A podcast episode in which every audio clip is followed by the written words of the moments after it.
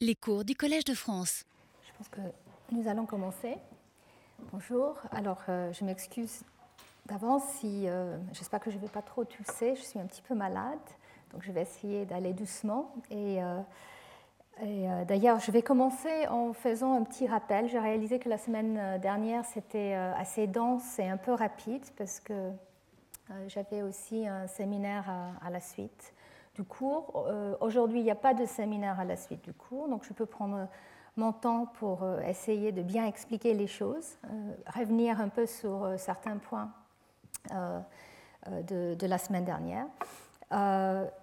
donc, mais je voulais commencer encore une fois. Je sais que je reviens souvent sur ce point, mais il me semble important d'insister sur le fait que le, sujet que je traite, l'épigénétique, euh, et surtout euh, euh, se, focalise surtout autour des questions de comment, au cours du développement et dans les cellules somatiques, nous arrivons à voir l'expression des gènes de manière stable mais différentielle. Donc, comme je l'ai dit souvent, à partir d'un génome, nous avons plusieurs épigénomes. Vous ne voyez pas le E, mais il y a un E là et euh, pas des pigénomes. Euh, et donc, euh, c'est-à-dire que toutes les cellules de notre corps ont le même génome, mais différentes gènes qui sont exprimés et différents états de, la chromatine. Et donc, le démarrage de tout ça, c'est avec des facteurs qu'on appelle des facteurs de transcription, qui sont des protéines qui, s'associent de manière spécifique à l'ADN qui reconnaissent des séquences euh, spécifiquement euh, dans le génome. Et ces facteurs de transcription sont altérés par des signaux de position ou de, internes à, la cellule au cours du développement. Donc il y a des voies de signalisation, on appelle ça, qui vont faire que certains facteurs peuvent, être, peuvent agir, d'autres pas. Mais en tout cas, quand ils agissent, ils, s'installent euh, à côté du promoteur d'un gène euh, et ils peuvent recruter la machinerie de transcription. Donc ils peuvent démarrer l'expression du gène en produisant l'ARN et l'ARN qui va être traduit en, protéines. Et donc c'est les différentes euh, batteries de gènes qui sont exprimées tôt au, cours du développement qui vont établir l'identité cellulaire, qui vont petit à petit différencier les cellules et donc, mais l'histoire ne se termine là, parce qu'en fait, euh, ne se pas là, parce qu'en fait, euh, ces, décisions qui sont prises au cours du développement, et même certaines qui doivent être prises plus tard euh, chez l'adulte, ces décisions doivent être figées d'une manière ou d'une autre. Et, et c'est là où nous parlons de, de barrières épigénétiques. Donc, il y a des, des changements euh, qui, font que euh, l'activité d'un gène ou l'inactivité de gène ne peut pas euh, varier de manière totalement aléatoire. Il y a des, verrouillages qui font que certains gènes ne sont pas du tout exprimés ou quasiment jamais exprimés dans certains types cellulaires et d'autres vont continuer à être exprimés. Et donc c'est ici euh, c'est autour de cette question de, barrière épigénétique que la chromatine, qui est le sujet de, mes cours cette année, euh, semble être très importante parce que les changements au niveau des protéines qui sont associées à l'ADN et aussi les modifications de l'ADN comme la méthylation semblent, être semblent représenter ces barrières qui empêchent un changement abrupt ou aberrant euh, d'expression génique. Mais euh, on peut avoir des changements, euh, même chez l'adulte, d'activité euh, d'expression des gènes. et donc on peut changer nos épigénomes. Il y a des cellules qui peuvent donc perdre une certaine partie de leur mémoire ou peuvent la changer. Donc dans certains cas, c'est fait de manière programmée. Et je vais vous montrer un exemple de ça aujourd'hui euh, chez les plantes où euh, l'environnement, euh, le, froid a un impact sur la manière que certaines plantes vont se comporter au niveau de leur floraison. Et ça peut aussi avoir un impact, par exemple, dans le développement de certains insectes comme les abeilles. Et puis, chez nous, chez les mammifères, bien sûr, on peut aussi avoir un impact sur la manière que notre génome est exprimé, sur la manière que la chromatine euh, est ouverte ou fermée. Et cet impact peut avoir des conséquences plus ou moins euh, long terme. Donc voilà, pour résumer de manière encore plus succincte, à partir d'un génome où l'ADN est l'information euh, qui est toujours là et qui ne change pas sauf mutation dans la plupart des cellules, euh, nous avons euh, cette information organisée en forme de chromatine avec l'unité de la chromatine qui est le nucléosome que je vous ai décrit en grand détail lors du premier cours. Cette chromatine, peut porter de l'information, elle peut caractériser un certain état, elle peut aussi porter euh, de l'information. D'où euh, ce nom épigénome, parce que différentes cellules ont différents états de leur chromatine. Donc, euh, les états de la chromatine peuvent varier au cours du développement, comme je l'ai dit. On peut passer des états relativement ouverts et accessibles à des états plus fermés ce qu'on appelle l'hétérochromatine, qui sont où l'information de l'ADN est euh, cachée en quelque sorte et moins accessible à des facteurs. Et puis d'autres endroits du génome qui sont donc ouvertes, l'euchromatine, où là euh, l'ADN est plus accessible et euh, donc la transcription et l'expression des gènes peut avoir lieu. Alors la semaine dernière, on a vu que même dans l'hétérochromatine, qui est euh, fermé, on peut quand même avoir une expression euh, même transitoire à certains stades du cycle cellulaire. Mais globalement, on imagine qu'effectivement, les régions hétérochromatiques sont peu ou pas exprimées. Alors la question qui se pose euh, avec mes cours cette année, c'est à quel point est-ce que ces changements qui sont liés à la chromatine sont réellement porteuses de, mémoire? À quel point la chromatine et euh, en fait euh, euh, représente les, changements épigénétiques qui figent un état et qui, permettent une héritabilité d'un état d'activité transcriptionnelle. donc, juste pour résumer le cours de la semaine dernière, parce que comme je l'ai dit, je pense qu'il était assez dense, j'ai couvert le sujet de de l'héritabilité au cours des divisions cellulaires de certains types de marques, en particulier euh, des marques liées à l'hétérochromatine constitutive. Et euh, j'ai parlé de la méthylation de l'ADN. Et là, euh, l'histoire est relativement simple et bien comprise, parce que pour copier un état méthylé de l'ADN, les mécanismes, les machineries sont bien connus maintenant, et nous savons qu'effectivement, lors de la réplication de l'ADN, quand euh, l'ADN est, copié au cours euh, du, cycle cellulaire, au cours de la phase S, on appelle ça, euh, l'ADN nouvellement synthétisé, qui n'est pas méthylé, qui ne porte pas la méthylation de la cytosine, peut être copié parce qu'il y a une machinerie qui reconnaît cet état hémiméthylé et qui, va rajouter la méthylation sur l'autre bras. Donc c'est très simple pour la méthylation de l'ADN d'expliquer comment on peut effectivement propager un état euh, euh, épigénétique. Par contre, pour euh, la chromatine et surtout les histones et les nucléosomes, la situation est plus difficile. Euh, donc les histones qui peuvent être présents en différentes euh, variants, en forme de différents variants, et qui peuvent porter différentes modifications qui peuvent être lues par certains facteurs, associés avec certains facteurs. Alors, au cours de la, de la réplication de l'ADN, ici je vous montre la fourche de réplication, les, nucléosomes, les, les, histones qui étaient présents dans les nucléosomes parentaux sont euh, distribués de manière aléatoire dans la nouvelle chromatine naissante. Et donc, cette euh, distribution aléatoire et la dilution, parce qu'il faut rajouter maintenant des nouveaux histones pour euh, dupliquer la chromatine, fait que ce système de, duplication est moins fiable. Donc on, ne peut pas aussi fidèlement répliquer un état de la chromatine qu'un état de la méthylation de l'ADN. Parce que, effectivement, l'information euh, parentale, l'information euh, de, la chromatine euh, à l'origine est distribuée de manière aléatoire et pas totalement à 100%. Et donc là, j'ai expliqué assez longuement qu'il y a donc la machinerie de réplication de l'ADN, qu'on peut appeler le réplisome, euh, qui, porte plusieurs facteurs et qui, est là pour euh, bien répliquer l'ADN et le, génome.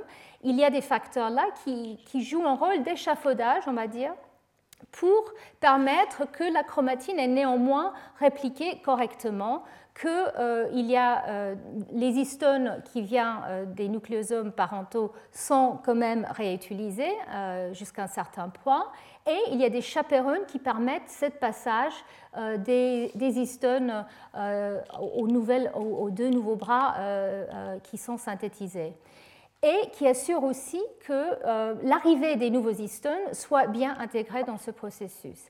Et j'ai aussi montré qu'il euh, y a des facteurs euh, comme URHF1 qui sont euh, des facteurs assez clés qui s'associent avec la, protéine PCNA et qui sont responsables par exemple pour aider le, ciblage des, enzymes de, méthylation et qui va donc reconnaître cet état hémiméthylé de l'ADN, mais qui peuvent aussi cibler des facteurs qui sont associés à, la chromatine et aux modifications des histones. Donc certains facteurs peuvent être associés euh, avec euh, le, le, réplisome et donc peuvent permettre une propagation d'informations épigénétiques.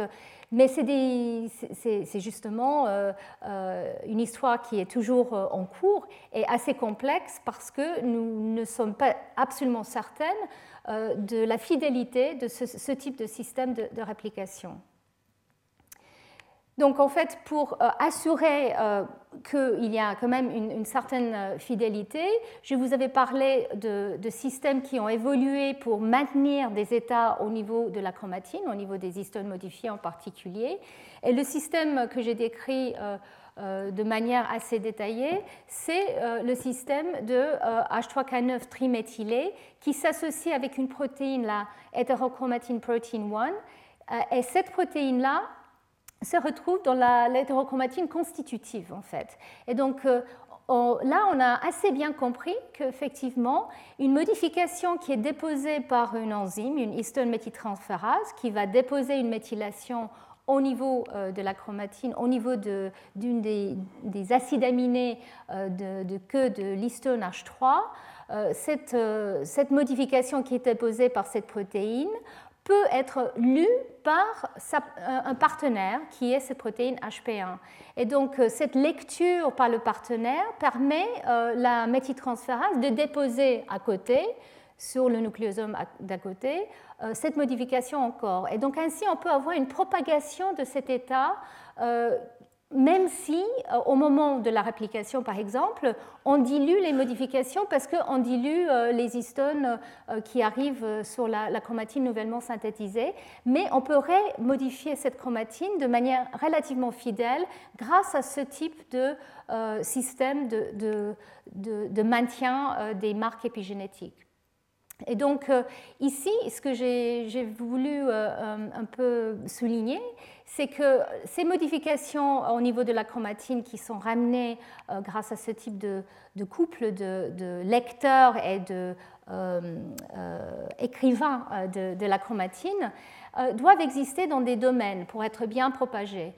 donc j'ai illustré à la fin de mon topo un exemple dans les cellules de mammifères où on a forcé euh, le ciblage euh, de euh, cette protéine à un endroit du génome et on a montré qu'effectivement, si on force HP1 à un endroit du génome, on peut propager cette modification d'H3K9 sur une région de plusieurs kilobases, plusieurs centaines, plusieurs milliers de nucléotides devient modifié. Et dans cette, dans cette étude, ils ont montré qu'effectivement, cet état peut devenir stable au cours des divisions cellulaires mais que quand la région est suffisamment large. Et donc, après, on a eu le séminaire de Robin Olshier qui a montré, euh, avec un système assez semblable, que chez la levure, on peut aussi faire ce type de système de ciblage et ce qu'il a montré, c'est que néanmoins, même si on arrive à recruter euh, ces modifications, elles ne sont pas stables enfin, dans, le système qu'il a montré. Ces modifications ne, sont pas stables au cours des divisions cellulaires. Et la raison pour laquelle elles ne sont pas stables, c'est parce qu'il y a une enzyme qui va enlever la modification de manière systématique à chaque cycle. Et on pense qu'effectivement, il, faut, ce type de, déméthylase qui va euh, enlever la méthylation qui a été apportée de manière, on va dire, ciblée éventuellement aberrantes. On peut, à d'autres régions du génome que dans les régions péricentriques, c'était la région qui d'habitude porte ce type de modification. Et on pense qu'il faut donc des déméthylases un peu pour faire le ménage, pour empêcher qu'il y ait une propagation de ce type de marque de manière aberrante. Mais quand il a enlevé cette déméthylase dans un mutant, ce qui vous a montré que c'est là ça devient très stable. C'est-à-dire, une fois euh, qu'on met en place, on cible la méthylation H3K9 triméthyle, et on a euh, ce type de, couplage entre l'enzyme et le lecteur de, la modification, là, on peut avoir un maintien très stable au cours des divisions cellulaires. Et euh, là aussi, il a montré qu'effectivement, il s'agit des, régions assez grandes. Il ne s'agit pas juste d'un nucléosome, mais de toute une région qui est modifiée afin que cette stabilité soit là, en absence de la déméthylase qui est là pour effacer euh, cette marque. Alors, dans les cellules de mammifères, dans le premier système que moi je vous ai montré, là, clairement, il n'y a pas de déméthylase qui enlève cette marque, en tout cas pas dans les cellules somatiques. Par contre, dans les cellules euh, euh, embryonnaires, il y a peut-être une activité qui enlève cette modification de manière systématique. Et le seul moyen de euh, figer, je dirais, l'état est en fait en ramenant une autre modification qui est la méthylation de l'ADN, qui, une fois présent, reste relativement stable. Donc, dans les cellules souches embryonnaires, ce système semblait assez instable, sauf quand la méthylation de l'ADN pouvait prendre le relais. Par contre, dans les cellules somatiques, ce système, une fois mis en place, semblait pouvoir se propager même euh, en absence de la méthylation de l'ADN. Et donc j'ai aussi mentionné le fait que donc, la chromatine n'est pas seule à aider ou permettre la propagation de ces états. Il y a d'autres phénomènes qui doivent aussi jouer un rôle. Le, moment de réplication au cours de la phase S semble être important, et je vais revenir sur ça euh, plus tard. Et aussi la position de la chromatine dans le noyau semble aussi être important pour permettre de figer cette, euh, cette mémoire. Alors, aujourd'hui, je voulais vous parler donc d'un autre système de mémoire cellulaire euh, qui, euh, qui, comprend les, groupes de protéines polycom et trithorax. Vous allez voir qu'il a des parallèles avec ce que j'ai présenté euh, la semaine dernière, avec le système H3K9 triméthylé HP1, qui est donc caractéristique de cette hétérochromatine constitutive qui semble être présente de manière assez stable à long terme. Par contre, dans le cas de polycométrie thorax, vous allez voir que là, il s'agit d'une mémoire qu'on peut appeler facultative, parce qu'en en fait, il s'agit là de euh, la mémoire d'expression de certains gènes au cours du développement et du maintien de l'identité cellulaire. Donc vraiment un lien avec ce que je vous ai montré dans la toute première diapo, où effectivement, comme j'ai dit, il y a des choix faits dans l'expression génique et ensuite ces choix euh, peuvent être figés euh, au cours du développement et dans les cellules somatiques. Donc pour vous décrire polycométrie thorax, je dois commencer un tout petit peu avec euh, les études qui, ont précédé euh, leur découverte.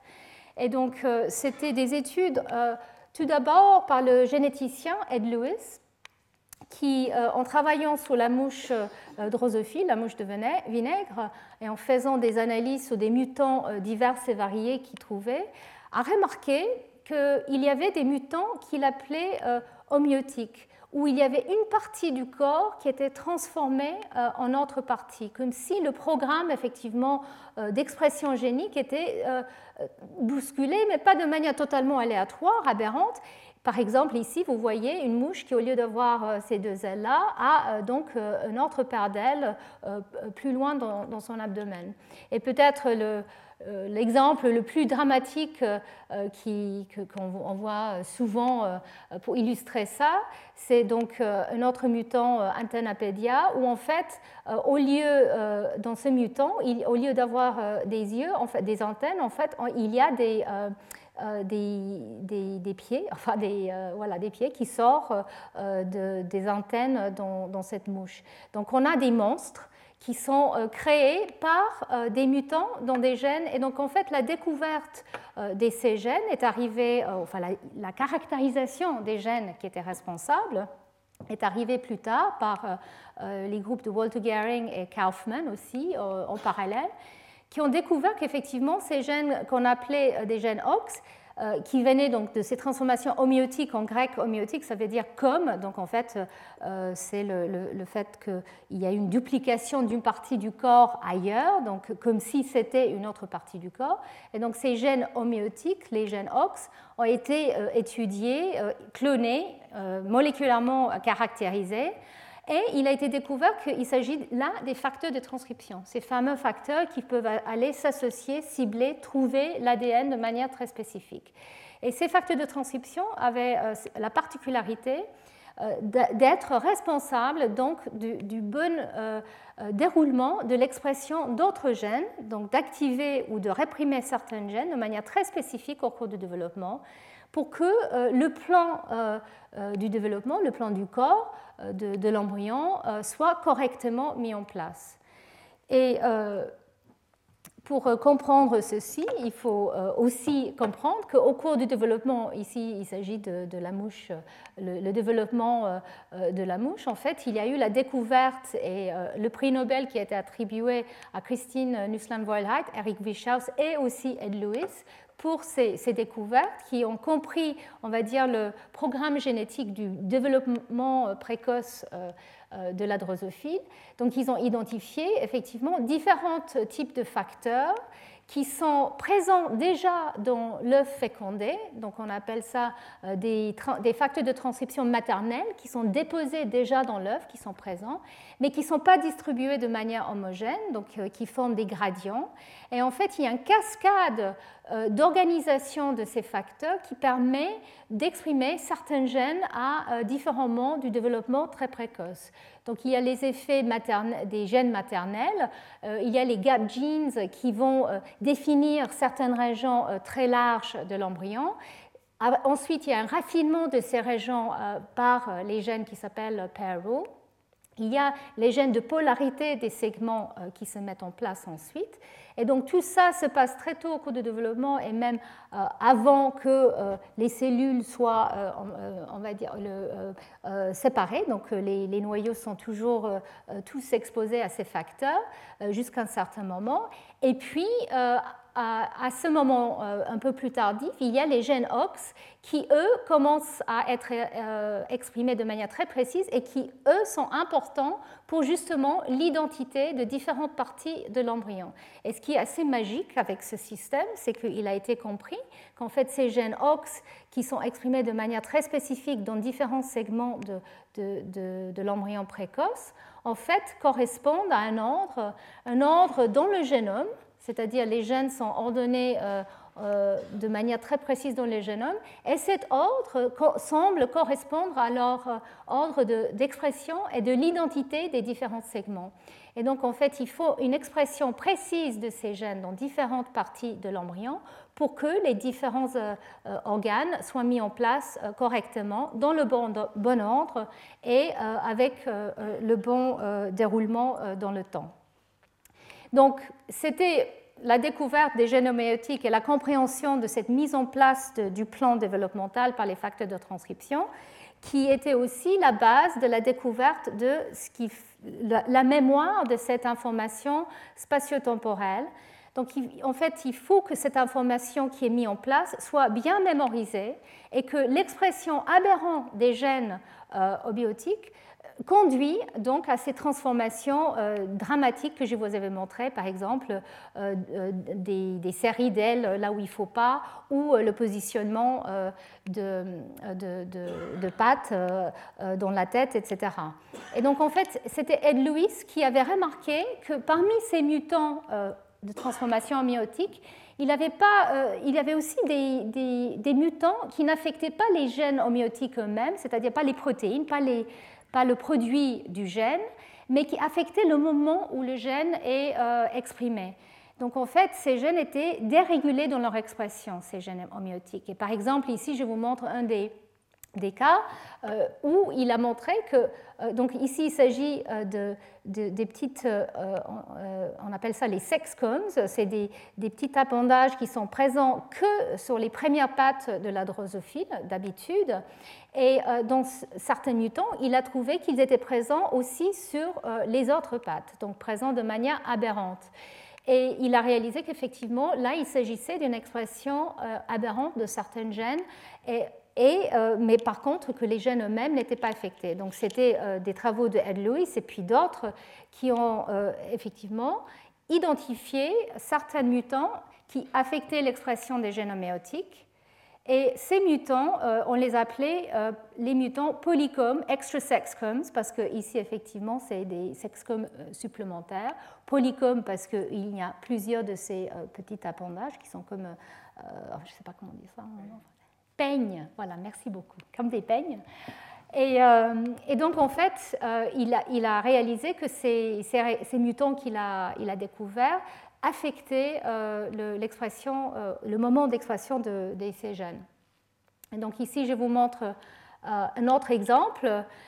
vous voyez ici, c'est un, autre mutant sous, sous 12, on appelle ça, où là, on voit qu'il y a, à, la place des antennes, on a des pattes. Euh, les, sexcomes, comme je l'ai montré, ne sont pas présents que sur les premières euh, pattes, mais sur euh, toutes les pattes, et que les ailes sont transformées aussi en autres organes. Donc il y a une transformation dramatique d'identité cellulaire et de l'organisation du plan de, de, la mouche qui a lieu avec ce type de, mutants.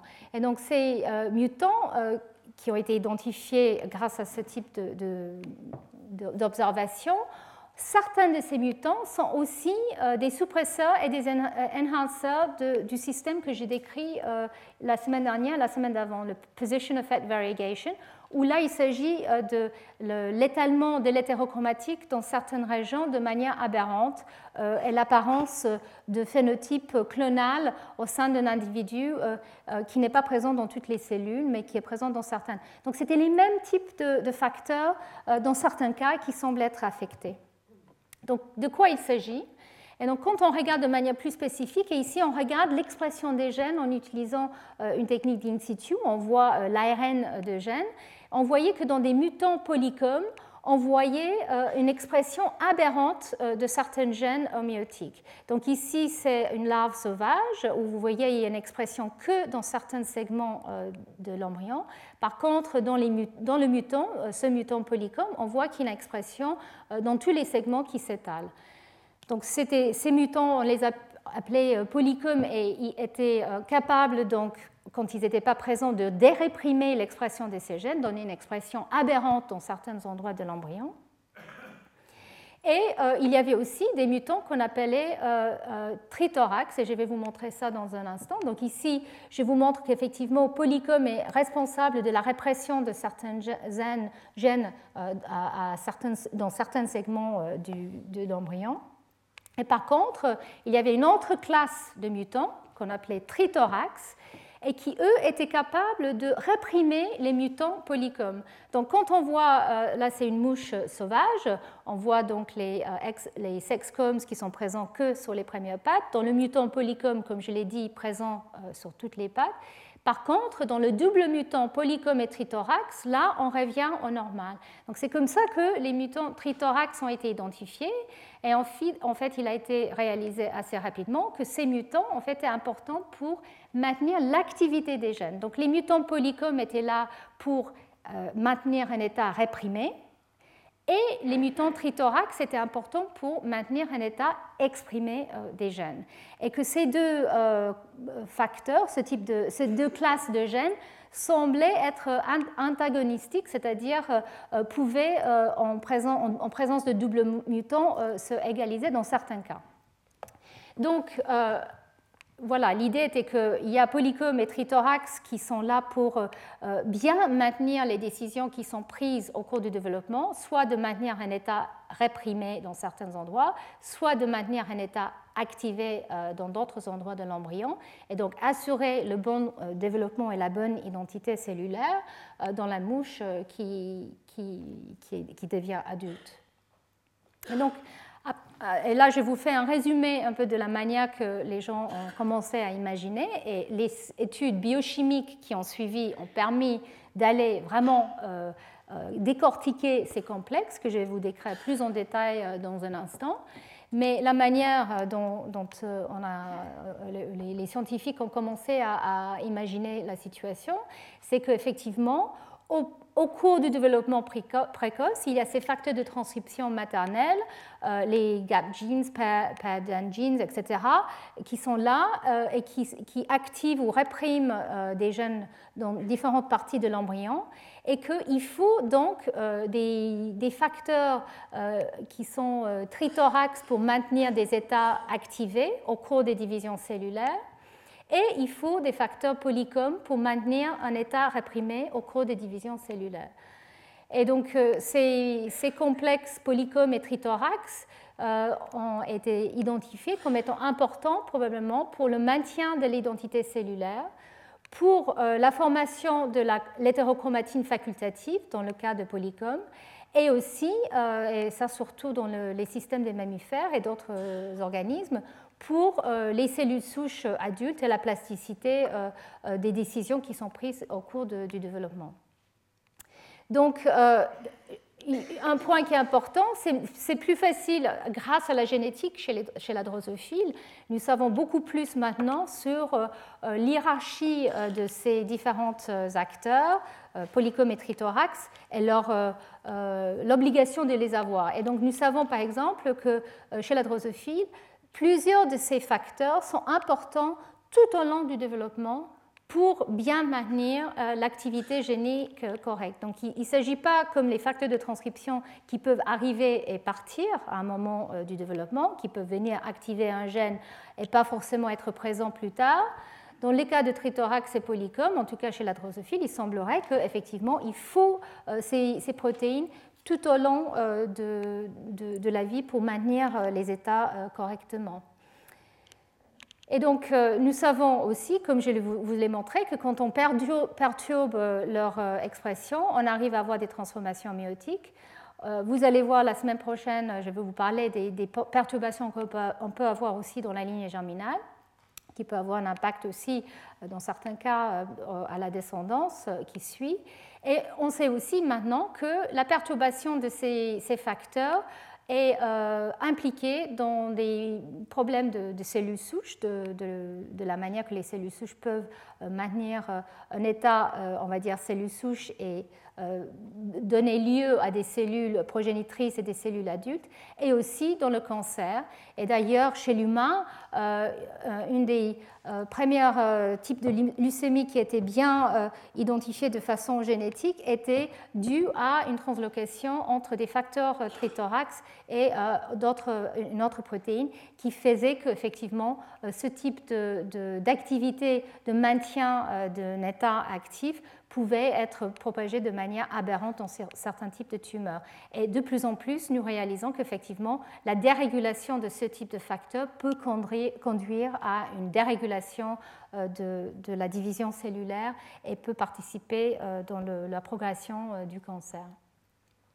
Donc, à la suite des études chez la drosophile, très vite, les généticiens chez les plantes, chez les mammifères, chez la souris, ont découvert qu'effectivement, non seulement les gènes homéotiques sont très conservés pour les plans euh, euh, de, l'embryon, donc ici je vous montre euh, squelette de la souris où, comme chez la drosophile, l'ordre des gènes OX peut, est importante justement pour le bon déroulement du développement et l'ordre des, vertébrés, etc., au cours de l'embryogenèse chez les mammifères. Et euh, aussi chez les plantes, nous savons que polycom et trithorax sont des acteurs essentiels pour le maintien des états euh, euh, d'expression qui sont mis en place au cours du développement. Donc, les, mutants qui ont été identifiés chez la drosophile ont trouvé des parallèles dans d'autres organismes et, donc je vais vous décrire un petit peu ce, type d'autres modèles dans un instant. Alors, pour revenir sur euh, euh, les, protéines elles-mêmes, de quoi il s'agit, donc chez la drosophile, au départ, euh, les mutants qui ont été caractérisés ont été donc identifiés, et les homologues chez l'humain ou chez la souris ou dans d'autres systèmes ont été aussi clonés, identifiés. Et là, il y a eu beaucoup de, plusieurs années de travail biochimique et génétique qui ont essayé de comprendre la nature de ces facteurs. Et assez rapidement, il a été réalisé qu'effectivement, ces complexes sont très étroitement associés à la chromatine. et plusieurs de ces complexes, donc il y a au moins deux complexes polycomes, Polycomb Repressive Complex 2 et Polycomb Repressive Complex 1. Et vous allez voir qu'il y a plusieurs sous-complexes ou différents types de complexes qui sont plus ou moins associés avec différents facteurs. Et puis, il y a plusieurs complexes trithorax aussi. Et dans tous les cas, ils sont associés avec des enzymes qui peuvent modifier la chromatine, qui peuvent euh, rajouter des modifications. Donc, dans le cas de Polycomb, PERC2 est associé avec une enzyme EZH2 qui peut modifier l'histone H3 K27 pour la triméthylée. Et nous savons qu'effectivement, euh, les mutants euh, en EZH2 et en d'autres facteurs de PRC2 ont un impact aussi sur euh, la régulation des gènes homéotiques, mais aussi d'autres gènes. L'autre complexe, PRC1, lui contient des activités enzymatiques qui peuvent ubiquitiner la lysine 119 de l'histone H2A. Donc là, voilà deux complexes qui ont deux activités différentes au niveau de la chromatine. Et puis au niveau de trithorax, il y a des enzymes qui, elles, sont capables d'aller modifier euh, l'histone H3K4 triméthylé et euh, 436 diméthylé. Et ces deux marques-là sont connues pour être associées à, des, des, gènes actifs du génome. Donc les régions actives du génome sont très souvent associées avec ces modifications. Donc, comme je l'ai euh, dit euh, la semaine dernière et la semaine d'avant, c'est pas parce qu'on a ces modifications que ça veut dire qu'elles sont importantes pour euh, la régulation des gènes, mais nous, pensons qu'effectivement, dans le cas de Polycom, ces modifications jouent un rôle parce que nous savons qu'effectivement, des mutations dans la, lysine 27 peut modifier la manière que les, gènes sont, sont exprimés au cours du développement et aussi dans le cancer. Donc, euh, nous savons que dans certains cas, les modifications des histones peuvent être importantes parce qu'elles se lient avec d'autres protéines et peuvent participer à ce type de propagation, comme je l'ai décrit pour H3K9 triméthyle avec HP1. Euh, on peut aussi imaginer qu'effectivement, il y a euh, des systèmes semblables qui sont associés avec H3K27, et je vais vous en parler de, liens entre PRC2 et PRC1, justement grâce aux modifications qu'elles déposent. Mais mis à part ça, euh, ces protéines ont d'autres rôles aussi. Et on est juste, on est encore en train d'essayer de comprendre comment réellement elles, agissent, et je vais venir sur ça dans un instant. Mais en tout cas, ce qui est très important, c'est que les complexes trithorax qui sont associés avec l'activité euh, génique et le maintien des états actifs, les complexes trithorax sont très souvent associés avec des les, les, remodeleurs, les, activités de remodelage de la chromatine qui peuvent ouvrir la chromatine, comme je l'ai décrit euh, euh, au premier coup, et qui sont importants justement pour libérer euh, et exposer, on va dire, l'ADN pour que la transcription se passe comme il faut, et aussi que certains facteurs qui ciblent très spécifiquement l'ADN peuvent venir s'associer.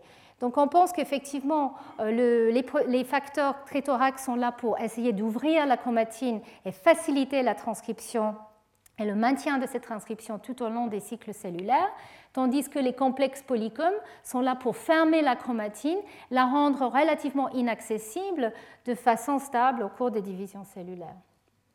Alors là, c'est une diapo très dense. Je ne vous demande pas de regarder euh, tout ça en détail, mais pour ceux qui sont très intéressés, euh, c'est un résumé des mutants chez la souris euh, et, ce n'est pas tout, c'est juste une partie de ce qui est connu, mais juste pour vous montrer que, comme chez la drosophile, les mutants dont les différents acteurs PRC2, PRC1 et trithorax ont des phénotypes mais la complexité de la situation chez les mammifères, où évidemment l'organogénèse et la durée de vie, etc., est un peu plus complexe, fait que, surtout pour les complexes, pour les protéines PRC1, il y a plusieurs euh, protéines. donc il y a eu des duplications au cours de l'évolution qui font qu'il y a plusieurs protéines qui peuvent jouer à peu près le même rôle. Mais néanmoins, quand on les délète, on voit euh, dans la plupart des cas qu'effectivement il y a euh, une létalité, en tout cas pour les, protéines du complexe PRC2, il y a une létalité très précoce, donc ces protéines semblent être très importantes.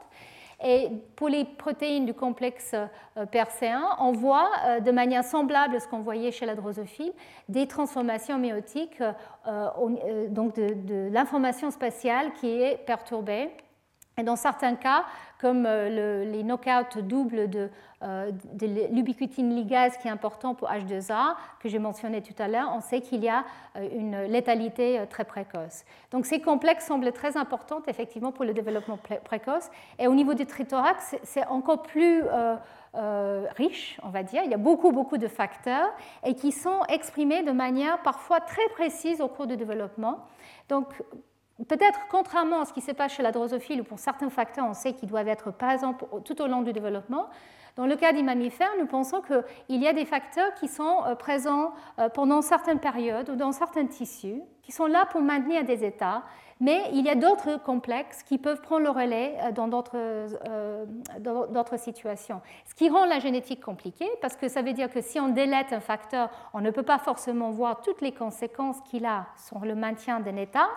Mais la semaine prochaine, je vais vous parler un peu de certains facteurs tithorax qui sont importants très tôt au cours du développement ou après, à certains moments très précis, c'est-à-dire quand on fait la délétion d'un facteur, à un moment du développement, on ne voit pas le même phénotype que quand on le fait un peu plus tard. Donc c'est très intéressant de voir un peu comment euh, cette, euh, on va dire, chorégraphie de ces facteurs de maintien euh, se déroule et qui se rajoute sur la chorégraphie précoce des facteurs de transcription qui mettent en place les programmes d'expression génique. Alors ici, je, pense que je ne vais pas rentrer dans les détails aujourd'hui, mais euh, simplement pour vous montrer que euh, quand on prend des cellules souches-embryonnaires qui sont un modèle euh, pour de, cellules pluripotentes chez les mammifères et qui peuvent être différenciées de manière induite vers différentes voies, les marques de la chromatine qui sont associées avec polycom ou trithorax ont été définies grâce à la cartographie épigénomique que j'ai mentionné lors du premier cours. Donc, en utilisant l'immunoprécipitation de la chromatine et le séquençage à haut débit, on peut retrouver les cartes qui sont associées avec certaines modifications et avec les facteurs eux-mêmes, avec les facteurs polycom et trithorax. Et donc, on commence à réaliser qu'effectivement, dans des cellules souches embryonnaires qui sont prêtes à tout, qui peuvent euh, exprimer euh, tout gène au cours de, de, différenciation, donc sont dans un état, on va dire, d'attente, là, il y a un état parfois qu'on peut appeler bivalent, où en fait certaines marques euh, qui sont associées à un maintien d'un état inactif sont présents cohabitent avec des marques d'activité. Donc on peut imaginer polycom et trithorax qui sont présents dans les mêmes régions, euh, où il y a un équilibre, on va dire, euh, labile qui, est, présent, mais au moment de la différenciation, on pense qu'effectivement la perte euh, des marques liées à polycom est associée avec une transcription euh, active, donc les gènes qui sont euh, effectivement activés de manière permanente. Et là, on imagine que les facteurs trithorax doivent jouer un rôle. Par contre, la perte de l'activité transcriptionnelle fait que polycom peut là jouer un rôle de maintien, mais chez les mammifères, comme je l'ai déjà détaillé, on a aussi d'autres systèmes de propagation, comme la méthylation de l'ADN, ce qui n'existe pas chez la drosophile. Et on pense qu'effectivement, dans certains cas, euh, la perte d'activité transcriptionnelle et la répression stable de certains gènes peut être gérée par polycom ou peut être gérée par la méthylation de l'ADN ou même le gain de H3K9 triméthylé et HP1. Donc il y a différentes possibilités euh, au cours du développement et au cours de la différenciation chez les mammifères. Néanmoins, polycom et trithorax semblent quand même jouer un rôle très important, surtout pour les gènes clés euh, de la mise en place du programme développemental et l'organogénèse. Donc, Ici, je vous fais un autre résumé de la manière que nous, avec un peu plus de détails maintenant. Donc, euh, quand euh, la chromatine est activée ou inactivée, un gène est activé ou inactivé, le, rôle qu'on imagine de, de trithorax, c'est de pouvoir maintenir un état ouvert et actif, donc d'une part par les activités de remodelage, mais aussi par les activités de modification enzymatique, donc euh, la méthylation d'H3K4, comme je l'ai mentionné, mais aussi le recrutement de histone acétyltransférase. Et comme je l'ai dit euh, euh, lors du premier cours, l'acétylation des histones peut être une modification qui permet une certaine ouverture de la chromatine et qui peut aussi être le cible des facteurs qui sont liés à l'activation génique. Donc il y a ici toute une, on va dire, un recrutement d'activateurs et maintien d'activateurs grâce à trithorax. Par contre, avec polycom, là, nous pensons qu'effectivement, le recrutement de polycom au niveau des gènes qui sont euh, silencieux, euh, qui, ont été inactivés, permet la mise en place et la propagation d'un état relativement stablement inactif. Alors, il y a plusieurs questions. Comment ces complexes sont recrutés au départ? Qu'est-ce qui fait que certains gènes, quand ils sont activés, vont être associés avec trithorax et les gènes qui sont inactivés vont être associés avec polycom? Donc ça, c'est un, sujet de grand débat. Euh, aussi, qu'est-ce qu'ils font, font ces complexes en réalité? J'ai mentionné euh, de manière assez vague ouverture de la chromatine, etc. Mais qu'est-ce que nous savons euh, plus précisément? Et aussi, et c'est quand même le sujet des, des cours cette année, comment euh, ces complexes qui sont présents permettent une propagation héritable. Euh, parce que, comme les cribles génétiques l'ont montré, il s'agit bien de ça, c'est-à-dire euh, une perte de mémoire quand ces facteurs sont partis qui permet l'activation aberrante d'un gène ou l'inactivation aberrante d'un autre gène au cours du développement. Donc, quels sont les mécanismes qui permettent leur propagation? Et donc, pour euh, résumer, je, donc je vais essayer euh, de répondre à ces trois questions de, manière assez synthétique, on va dire. Et ensuite, je voulais vous montrer deux exemples, deux réels exemples, euh, une chez les mammifères et l'autre chez les plantes, où ces facteurs semblent être, être, importants, où on commence à décortiquer la manière que, ça se passe. Donc, comment, au départ, on arrive à recruter ces complexes polycomes ou trithorax donc c'est un grand débat encore dans, le domaine.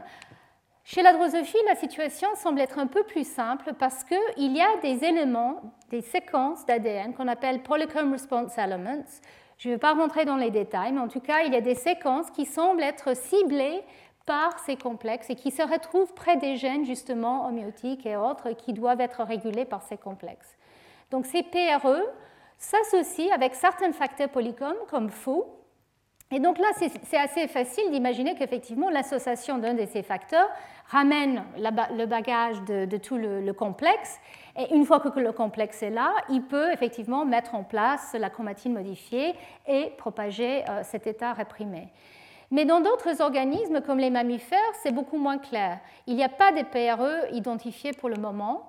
Il n'y a pas de séquences euh, spécifiques qui vont cibler euh, euh, cette, machinerie polycom à des endroits du génome où on le retrouve.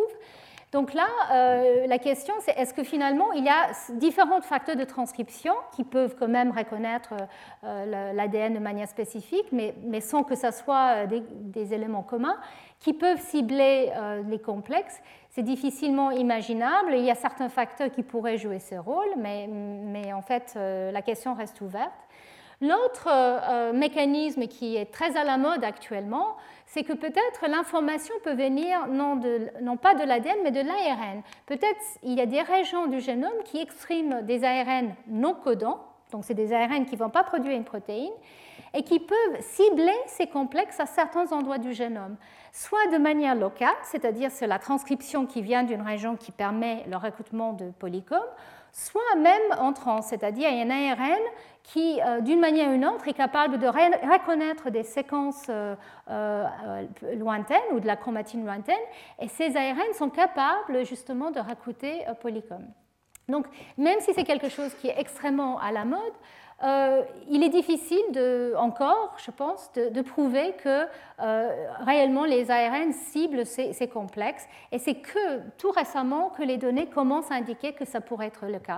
Pourquoi c'est si difficile? C'est parce que tout simplement, c'est très difficile de travailler avec les ARN de point de vue biochimique. Génétiquement, on peut voir qu'il y a des liens, mais de manière biochimique, c'est assez difficile. Mais je vais vous montrer un exemple où effectivement, on pense qu'il doit avoir quelque part un lien direct. En tout cas, et puis pour trithorax, la situation est peut-être plus simple parce qu'effectivement, il y a des facteurs de transcription qui sont associés avec les régions qui sont activées et qui sont très souvent associés avec euh, les complexes trithorax et les complexes de remodelage. Mais même pour le cas de trithorax, il n'est toujours pas clair exactement comment on cible à un endroit du génome mais pas à un autre euh, certains complexes. Et là aussi, euh, l'idée qu'il y a des ARN non codants qui pourraient jouer un rôle est une question ouverte. Euh, mais pour revenir sur euh, Polycom, ce qui a été euh, découvert récemment par le laboratoire de, Rob Close et d'autres, c'est que même s'il n'y a pas des facteurs de transcription qui se lient à des PRE, néanmoins, il y a des facteurs de transcription qui reconnaissent ce qu'on appelle les îlots CPG. Donc, c'est des endroits du génome où il y a un enrichissement des cytosines Et donc, il y a des facteurs de transcription qui, arrivent à reconnaître ces régions-là et qui, s'associent de manière euh, assez régulière avec Polycom. Et donc, l'idée, c'est qu'au lieu d'avoir euh, un modèle là qui est instructif, c'est-à-dire il y a des facteurs très spécifiques qui vont ramener euh, un complexe à un endroit du génome mais pas à un autre, que peut-être qu'il y a ce qu'on appelle un modèle responsif, c'est-à-dire qu'il y a des régions du génome qui ne sont pas forcément exprimées. Donc, dans le cas euh, des gènes homéotiques, on peut imaginer qu'effectivement, euh, l'absence de facteurs de transcription et l'absence d'expression, même transitoirement, fait qu'une région n'est pas activement transcrite. Elle est donc, on va dire, assez naïve, assez neutre, et que peut-être ce type de chromatine un peu neutre peut être associé à Polycom grâce à ce type de facteur qui va s'associer à ce type d'ADN. Et en particulier quand l'ADN n'est pas méthylé, donc ce n'est pas le cas pour la drosophile, mais en tout cas chez les mammifères, quand l'ADN n'est pas méthylé, euh, il y a une permissivité d'association avec ce, type de facteur qui peut donc permettre Polycom d'être recruté. Donc c'est une sorte d'échantillonnage qui est fait par ce type de facteur qui ramène Polycom avec lui. Et donc, en fait, Polycom va s'associer de manière, on va dire, par défaut à des régions qui peuvent justement euh, être recrutées, euh, peuvent recruter ce type de facteur de transcription, même s'il n'a pas une spécificité euh, de séquence extrême. Donc, il y a cette idée qu'il y a une sorte effectivement, échantillonnage du génome au cours du développement et qu'une fois que ce type de facteur et de complexe peut s'associer, peut-être là, il y a justement une mise en place d'un état chromatinien qui va permettre de piger euh, et de, figer ces, complexes à leur position grâce à des modifications euh, des, histones, etc. Donc ça, c'est le modèle actuel qui est chez les mammifères, en tout cas le plus, on va dire le plus, attractif, c'est qu'effectivement, Polycom arrive à des endroits qui ne sont pas actifs et une fois présent, Polycom va s'installer parce que vous allez voir, il y a une hiérarchie de recrutement de différents complexes et protéines Polycom. Et ça, ça va devenir des endroits du génome qui peuvent donc empêcher des facteurs comme trithorax d'arriver euh, s'installer et qui vont empêcher euh, une, activité transcriptionnelle. Et donc, euh, de là, il y a l'idée qu'effectivement, trithorax peut aller là où il n'y a pas polycom et où il y a une activité transcriptionnelle avec des facteurs de transcription, peut-être aussi avec des ARN non codants ou des ARN qui sont présents au moment de l'activation de transcription des gènes et qu'il y a donc un équilibre euh, qui peut basculer une fois que ces, complexes sont, présents et qui peut être propagé. Et donc, dans le cas de Polycom, je vous avais parlé de deux complexes différents, donc le, complexe PRC1 et le complexe PRC2, où il y a deux, différents facteurs qui ont été euh, identifiés génétiquement et biochimiquement. Et alors, pendant longtemps, euh, il y avait un modèle qui a été proposé, et sur la base quand même du fait que euh, euh, peut-être les facteurs de PRC2 pouvaient s'associer à la chromatine ou à l'ADN via des PRE ou via peut-être des, facteurs CXXC ou pas des ARN no codants, mais en tout cas cette association de PRC2 avec l'activité enzymatique 2ZH2, qui est donc une histone méthyltransférase, qui a une 7 domaines comme SUV39, cette histone méthyltransférase peut donc euh, modifier euh, les lysines 27 des, histones associées à ces régions-là. Et l'idée, c'était qu'effectivement, la modification de la lysine 27 euh, de, de l'histone H3, la triméthylation, pouvait être le cible ensuite pour un autre complexe, PRC1, qui, lui, a une protéine qui est en fait la protéine, le, le mutant original de Polycom, Polycom qui chez les mammifères s'appelle CBX CBX. Et donc, en fait, ces protéines CBX ont ce fameux chromodomène. Comme je l'ai mentionné la semaine dernière, HP1 a un chromodomène qui peut se lier à H3K9 triméthyle. CBX a un chromodomène qui peut se lier à H3K27 triméthylé. Et donc l'idée, c'est que si on arrive à cibler PRC2, ensuite PRC1 peut arriver grâce à cette modification.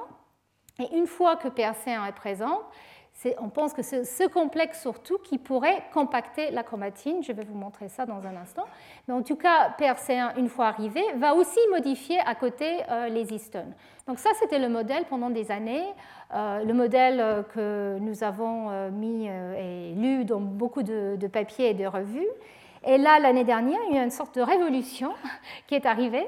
Et en fait, il a été découvert que, contrairement à ce qu'on imaginait, PRC1 pouvait euh, recruter PRC2. Et donc, il a été découvert qu'effectivement, cibler PRC1 à une région du génome permettait de faire venir PRC2 et que le contraire n'était pas forcément vrai. Donc en fait, euh, les études de plusieurs groupes, et tout ça est résumé dans une revue qui a été publiée récemment, montrent qu'effectivement, si on recrute PRC1, il y a l'ubiquitination de la lysine 119 d'H2A qui arrive, et cette ubiquitination, en fait, sert de cible pour PRC2. Et donc, euh, euh, au début, nous ne savions pas quelle, était la protéine qui pouvait euh, cibler PRC2, mais vous allez voir dans quelques minutes quand je vous montre l'exemple euh, de l'inactivation du X, il a été montré, pas forcément pour le X, mais dans d'autres endroits du génome, qu'en fait, il y a une protéine qui est montrée ici. Elle n'a pas été montrée en fait euh, au bon endroit, mais euh, à l'époque où la revue a été faite, mais en tout cas, JARI2, qui peut se lier à l'ubiquitination de H2A lysine 129. Donc en fait, contrairement à l'ordre qui a été imaginé jusqu'à récemment, ce n'est pas, pas, forcément PRC2 qui ramène PRC1, c'est PRC1 qui ramène PRC2, peut-être via euh, l'activité d'ubiquitination. Alors, ça ne veut pas dire que euh, cet ordre n'est pas possible aussi, et comme vous voyez, j'imagine, c'est assez évident, ces deux complexes ensemble peuvent se auto, euh, comment dire ça, stabiliser. Donc, la présence de PRC1 va stabiliser la présence de PRC2 et vice-versa via ces modifications. Et de plus, il y a certains cofacteurs de ces deux complexes-là qui peuvent stimuler l'activité enzymatique. Euh, donc, euh, dans le cas de, JARI2, nous savons qu'effectivement, euh, JARI2 peut avoir un, impact sur l'activité de H3K27 triméthyl sur le EZH2 et aussi au niveau de PRC1. Donc on pense qu'effectivement, ces complexes travaillent ensemble, mais l'ordre de recrutement n'est pas forcément celui qu'on imaginait. Alors, qu'est-ce qu'ils font Et surtout pour les complexes polycomes, euh, comment en fait euh, ils, fonctionnent? Et c'est, malgré beaucoup, beaucoup d'études, ça reste assez mystérieux encore. Euh, peut-être parce qu'effectivement, c'est des complexes qui, sont faits de plusieurs protéines. Donc, pour aller décortiquer exactement comment elles marchent ensemble in vivo, n'est pas, pas, une simple affaire. Mais euh, donc il y a plusieurs hypothèses et des données qui, soutiennent euh, le fait qu'effectivement la présence euh, de PRC1 peut exclure la présence de, facteurs de remodelage et de trithorax, par exemple. Donc ça, c'est des études biochimiques et génétiques.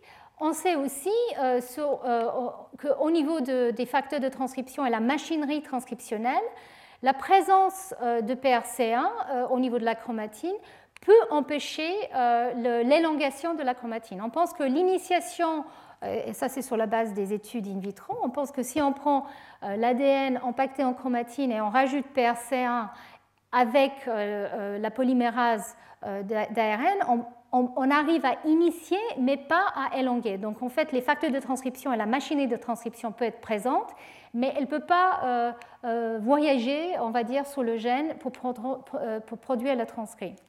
Alors, c'est difficile d'extrapoler des données in vitro à des données in vivo réellement, mais en tout cas, l'idée que c'est peut-être l'activité d'ubiquitination que PRC1 a au niveau de l'histonnage 2A pourrait jouer un rôle dans cet empêchement de l'élongation de, la transcription et donc participer à l'empêchement euh, de euh, l'activité transcriptionnelle.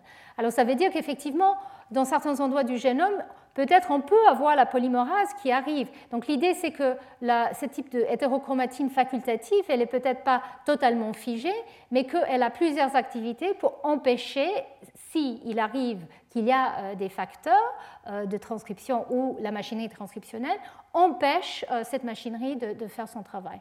Mais peut-être la manière la plus visible et élégante qui, a, été proposée pour l'activité de PERC1, même si c'est encore assez controversé, c'est que ces complexes en fait jouent un rôle dans la compaction de la chromatine. Ça semble la manière la plus logique en fait euh, d'empêcher euh, la transcription d'une région de façon stable, c'est justement que ces facteurs euh, ferment la chromatine. Et alors il y a des données in vitro qui ont été publiées par le laboratoire de Bob Kingston et, et d'autres en fait, où là ici c'est de la microscopie électronique. Je vous ai déjà montré les nucléosomes qui sont euh, assemblés euh, in vitro et ensuite qui peuvent être visualisés comme des billes euh, sur un, collier, comme vous voyez ici.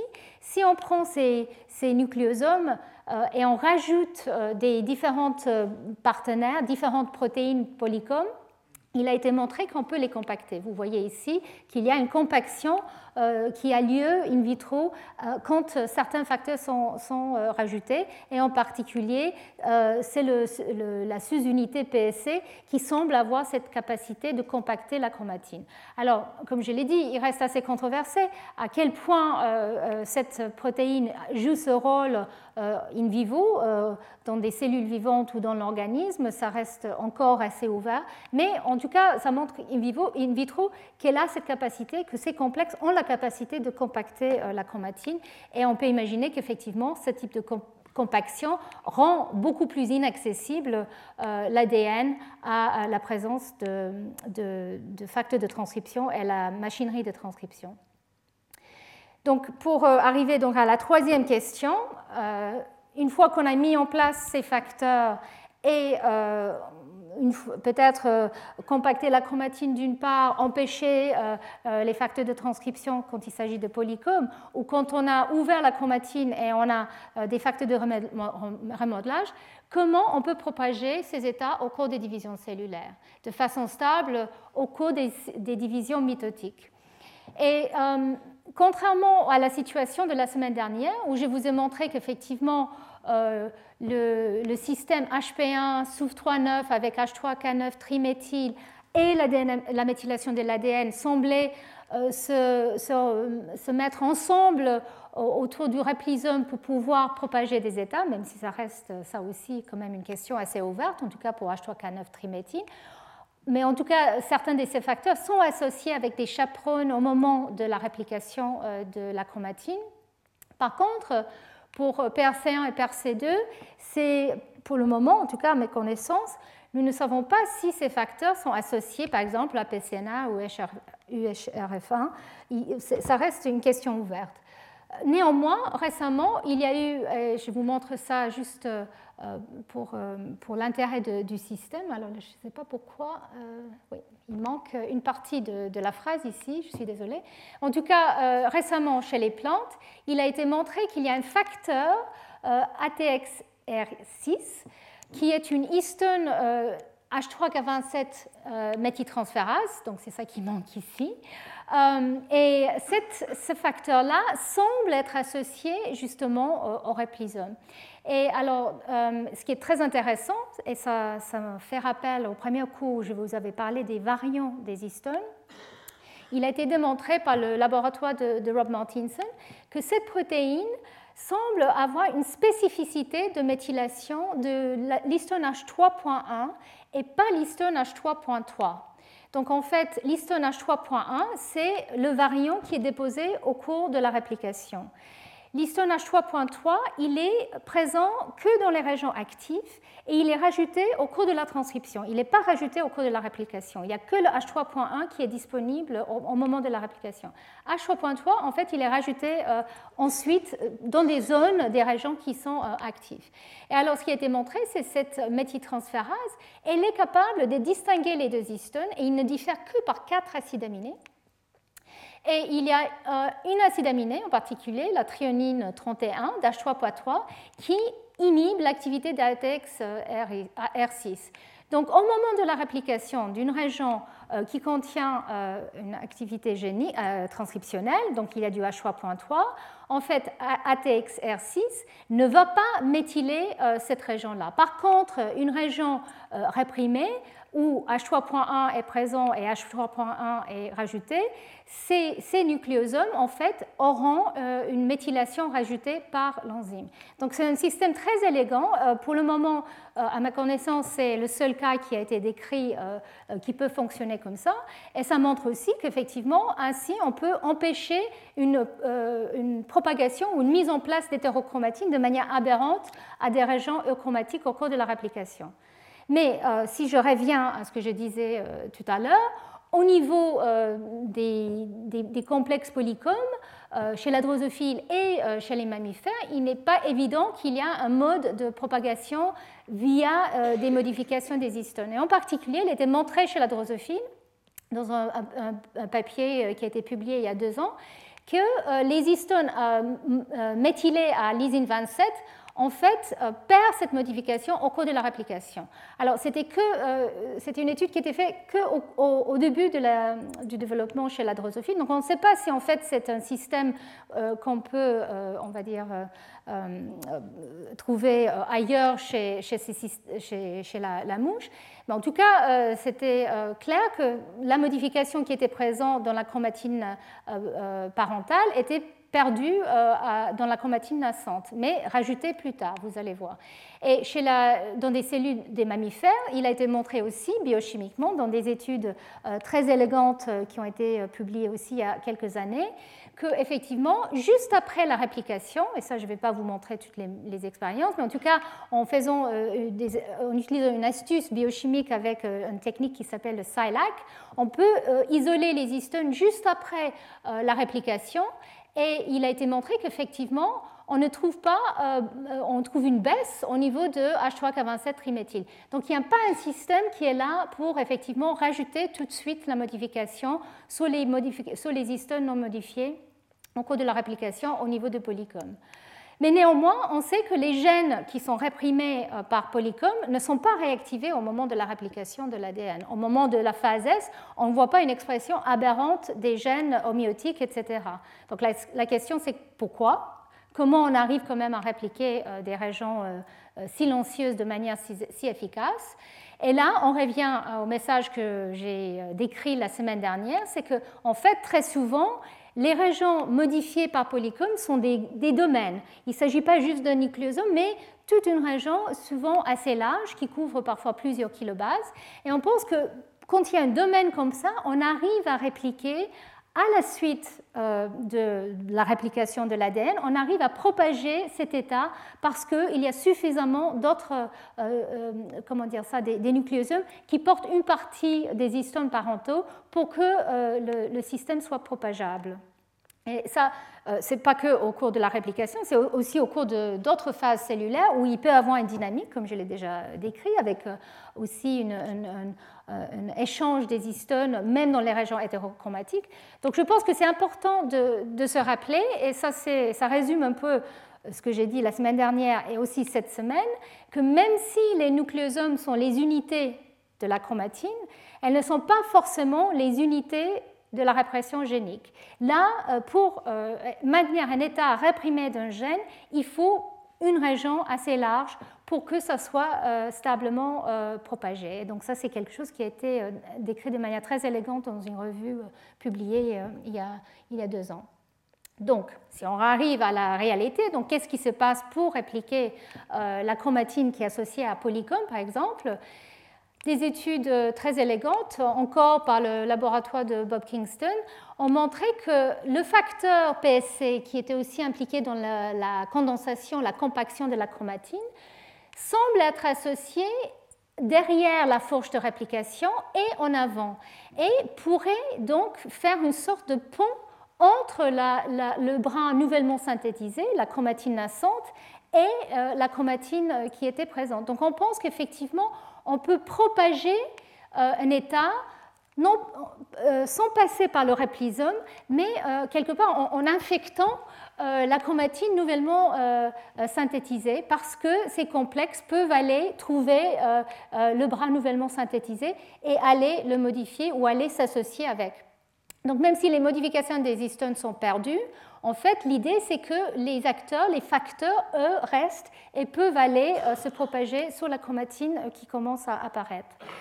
Et on peut imaginer aussi que, effectivement, les facteurs comme PRC2, qui peuvent s'associer euh, à des modifications comme l'ubiquitination grâce à PRC1 ou sur la, lysine 27 triméthylée, peuvent aller rajouter, déposer euh, les, marques associées à des histones non modifiées dans la, la chromatine. Donc on pense qu'il y a deux types de processus qui ont lieu.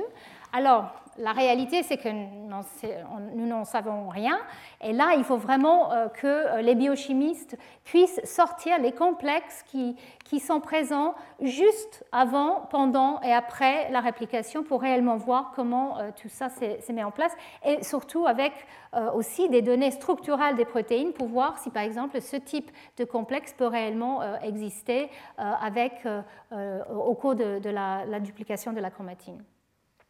Et l'autre manière euh, qu'il y a un état propagé, c'est euh, que, donc là j'ai parlé de la réplication et la phase S, mais au cours de la mitose et au cours d'autres phases euh, du cycle cellulaire, il faut quand même maintenir cet état. Et là, on pense qu'effectivement, en tout cas pour PRC1 et PRC2, c'est relativement facile à imaginer. Comme je l'ai dit, il s'agit des domaines euh, qui sont associés à ces marques et qui peuvent donc être propagés, même si certains nucléosomes peuvent perdre une association, les voisins vont rajouter.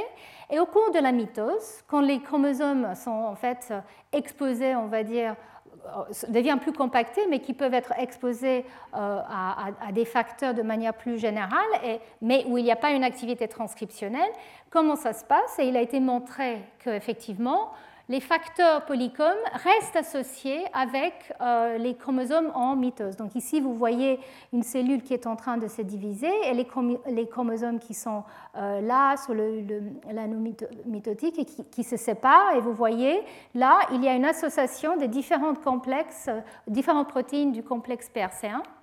Et dans une étude récente, il a été montré qu'un un des facteurs CBX, CBX2, pourrait être important en fait pour maintenir la présence des autres facteurs PRC1 sur ce chromosome. Donc en fait, en absence de CBX2, euh, ils ont euh, montré qu'effectivement il y a une perte de CBX7 et euh, ring 1B sur, sur les chromosomes en mitose. Donc ça pourrait être justement le moment de mitose pourrait aussi être un moment, euh, une fenêtre de temps où on peut changer des états. Donc on peut imaginer qu'en modulant des facteurs comme CBX2, on pourrait justement retrouver deux cellules euh, filles issues d'une division cellulaire qui sont plus ou moins associées avec leur état précédent. Donc la régulation différentielle au cours du développement de certains facteurs polycomes pourrait aussi être utilisée pour changer de, de destin.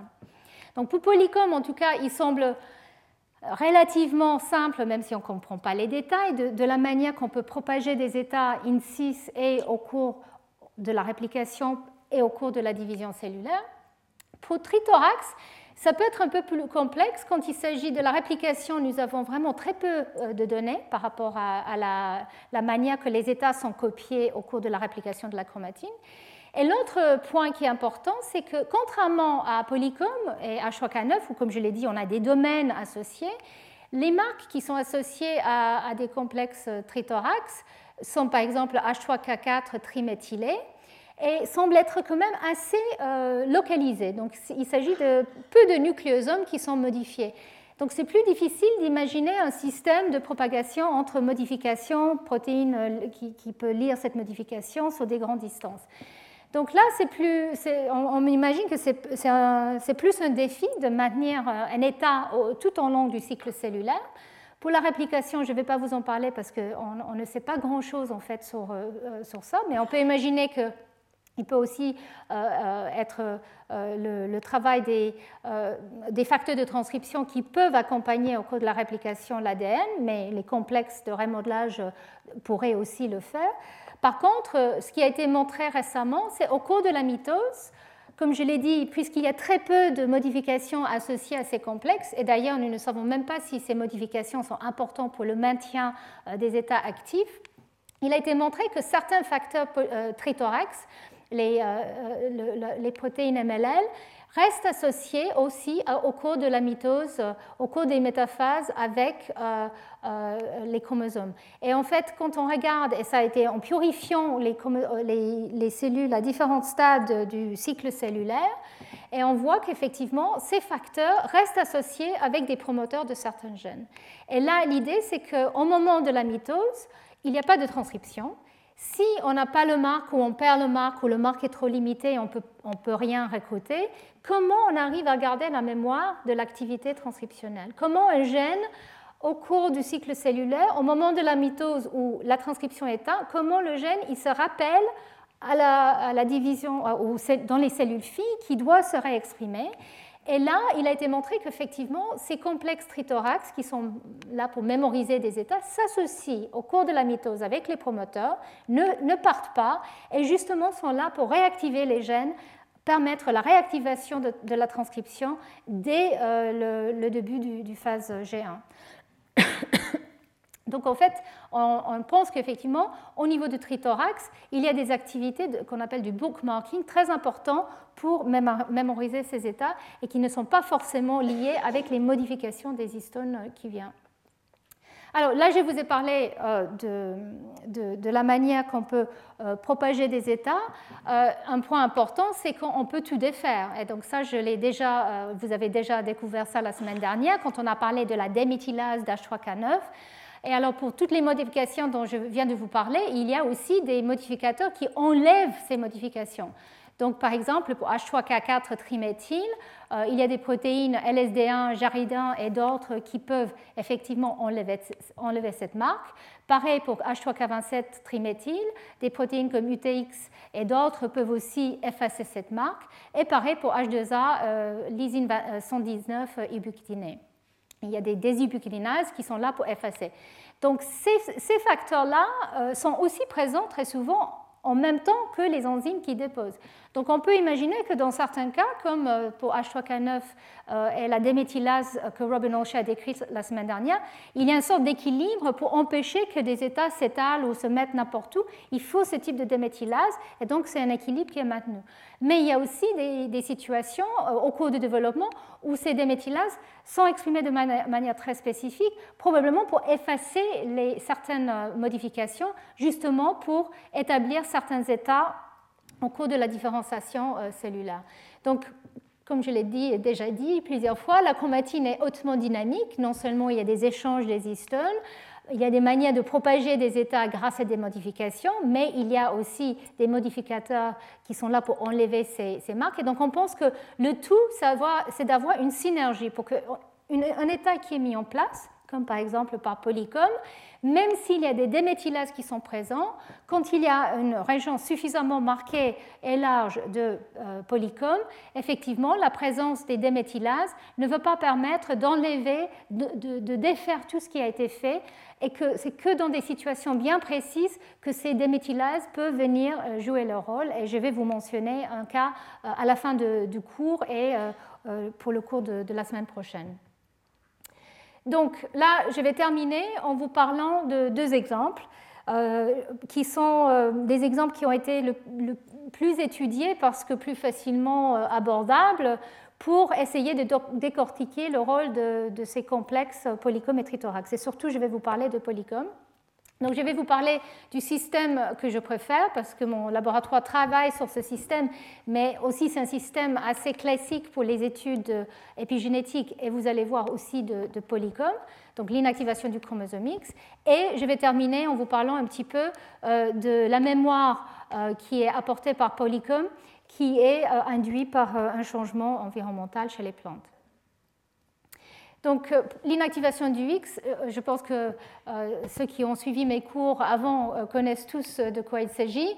C'est le système qui permet de compenser pour le dose des deux chromosomiques chez les femelles par rapport aux mâles qui ont un seul chromosome X. Donc en fait, c'est Mary Line qui l'a découvert.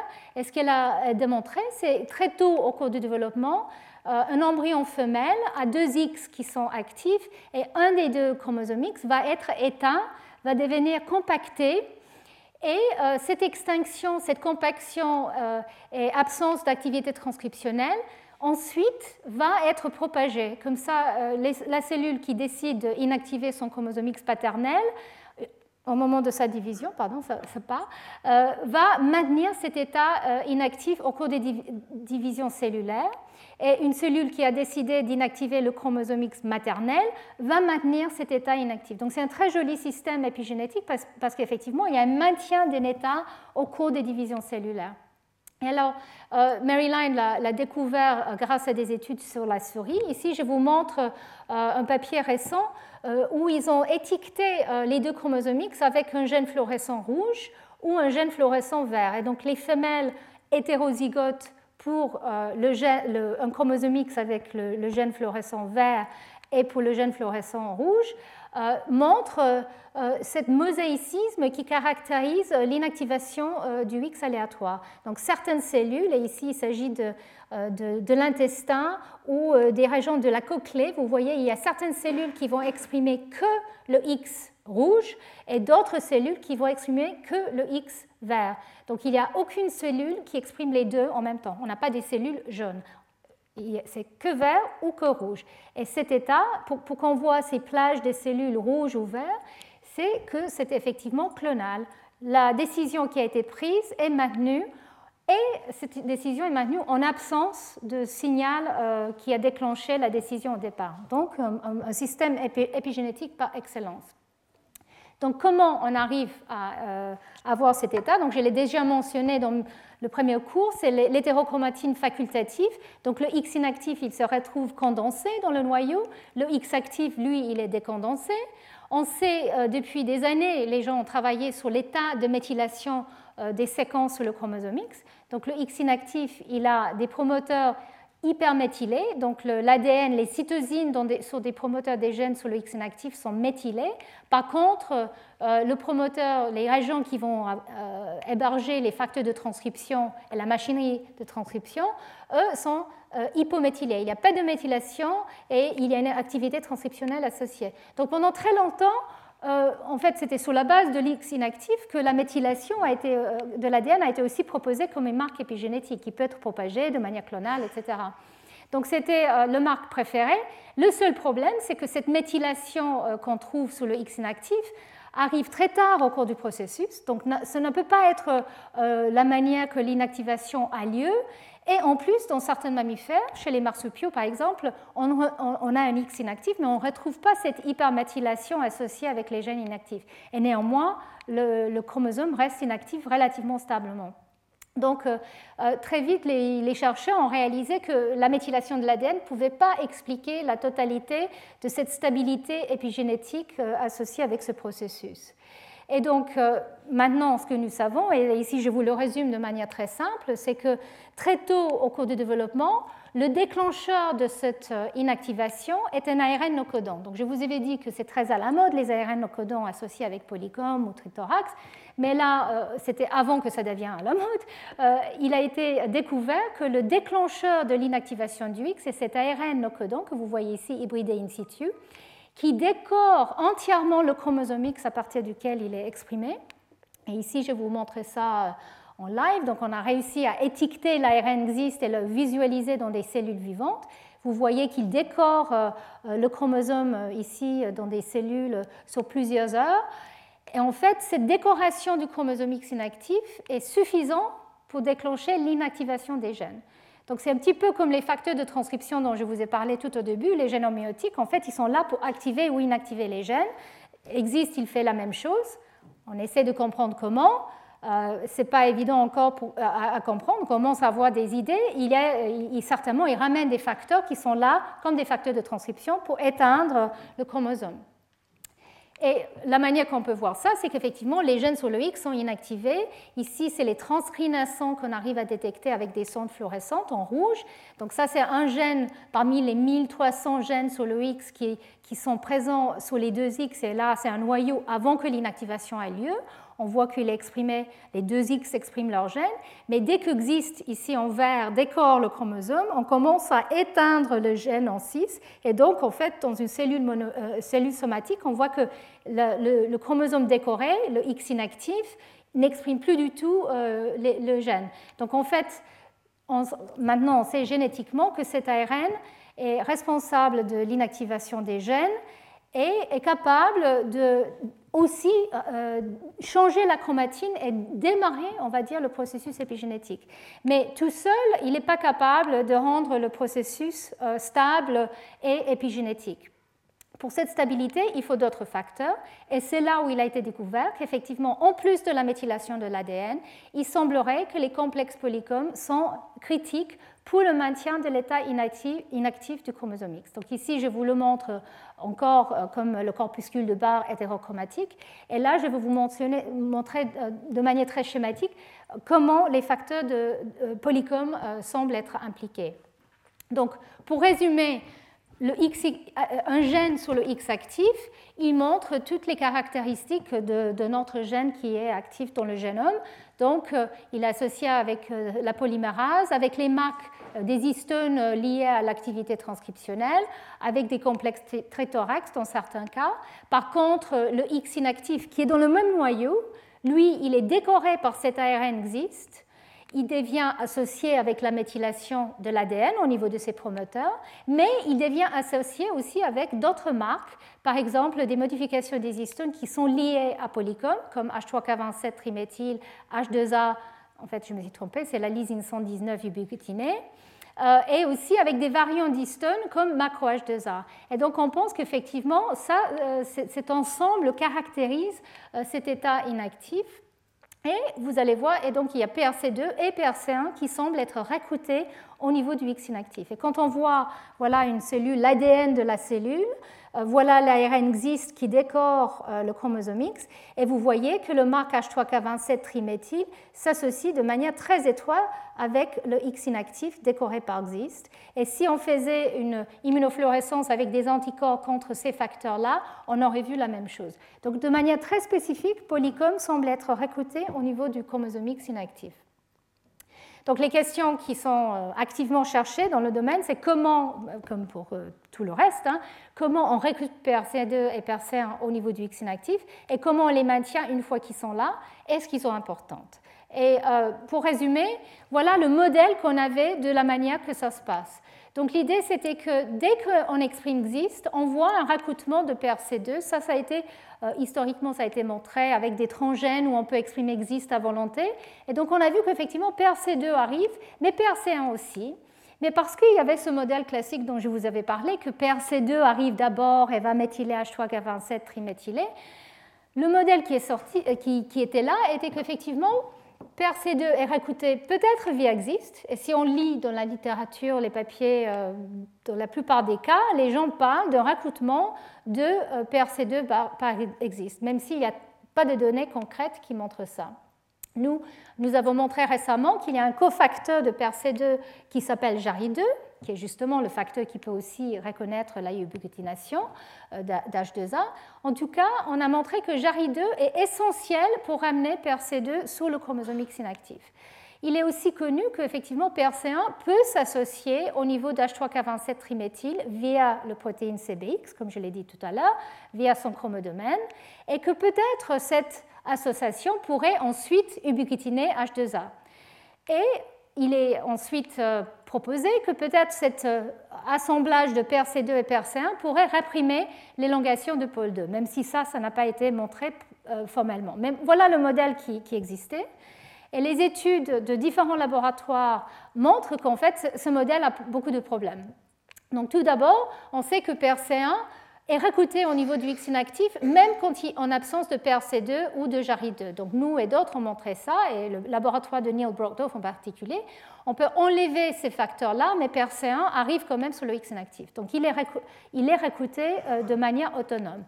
En plus, euh, on a, comme je l'ai montré, JARI2 peut s'associer à l'ubiquitination d'H2A. Donc en fait, on peut recruter JARI2 sur H2A ubiquitiné. On n'a pas besoin de PRC2 pour euh, ce recrutement. Et il a été montré qu'effectivement, quand on cible PRC2 à un endroit, on a, euh, en fait, PRC1 ne, vient pas forcément avec. Euh, donc euh, le modèle classique euh, commençait à avoir des, problèmes et comme je l'ai mentionné, il n'y a pas du tout de données qui suggèrent que l'ARN existe s'associe de manière directe avec JARI2 et PRC2. Donc, le nouveau modèle auquel nous pensons actuellement, et ça c'est quelque chose qui, m'a été passé par Neil Broadhoff, qui est venu la semaine dernière faire un séminaire.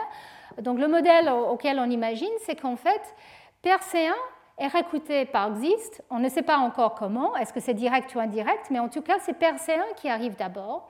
Et PRC2 est recruté via JARI2, et JARI2 en fait va reconnaître effectivement l'ubiquitination de H2A. Et donc, cette reconnaissance va ramener PRC2 qui, elle, qui va ensuite modifier au niveau de H3K27 triméthyl.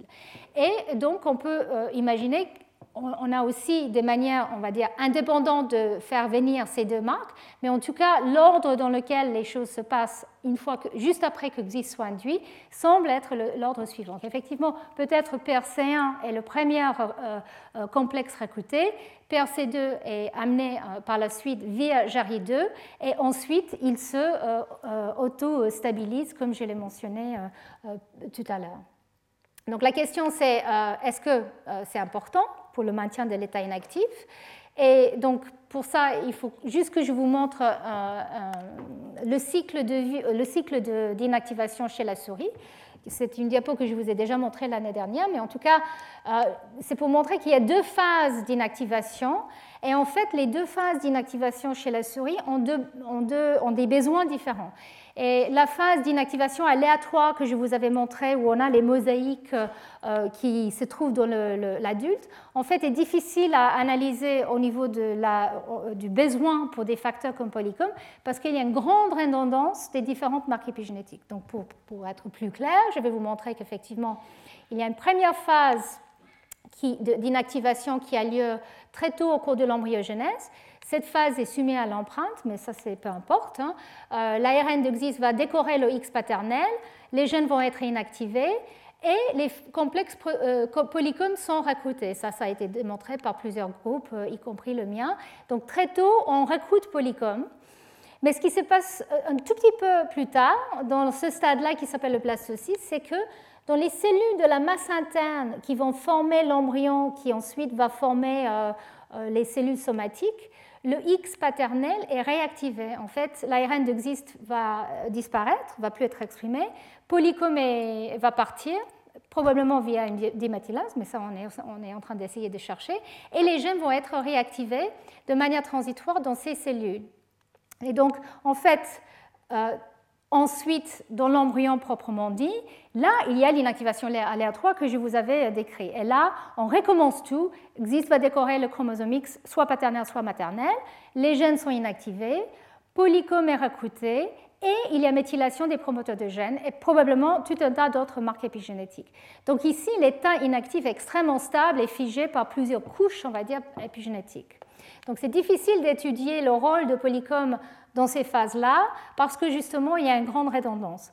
Par contre, là où on pense qu'il pourrait avoir un rôle, c'est dans les cellules du blastocyste qui ne vont pas former l'embryon lui-même, mais qui forment les tissus extra-embryonnaires.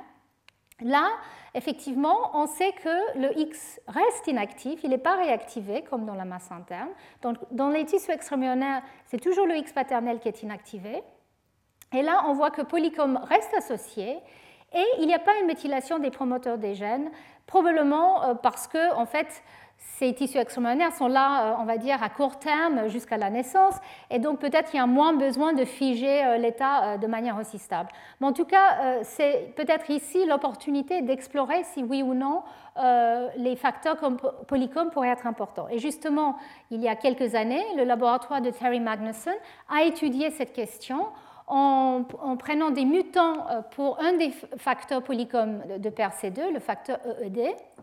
Il a utilisé un système, comme je vous ai dit, on peut avoir euh, des gènes fluorescents sur le X, et dans son cas, il a pris euh, un, gène vert sur le X paternel, qui fait qu'il a, donc il a pris les, mâles qui ont ce GFP, ce, X qui exprime une protéine verte, et qu'il a euh, croisé avec une femelle qui n'a pas de, protéines fluorescentes.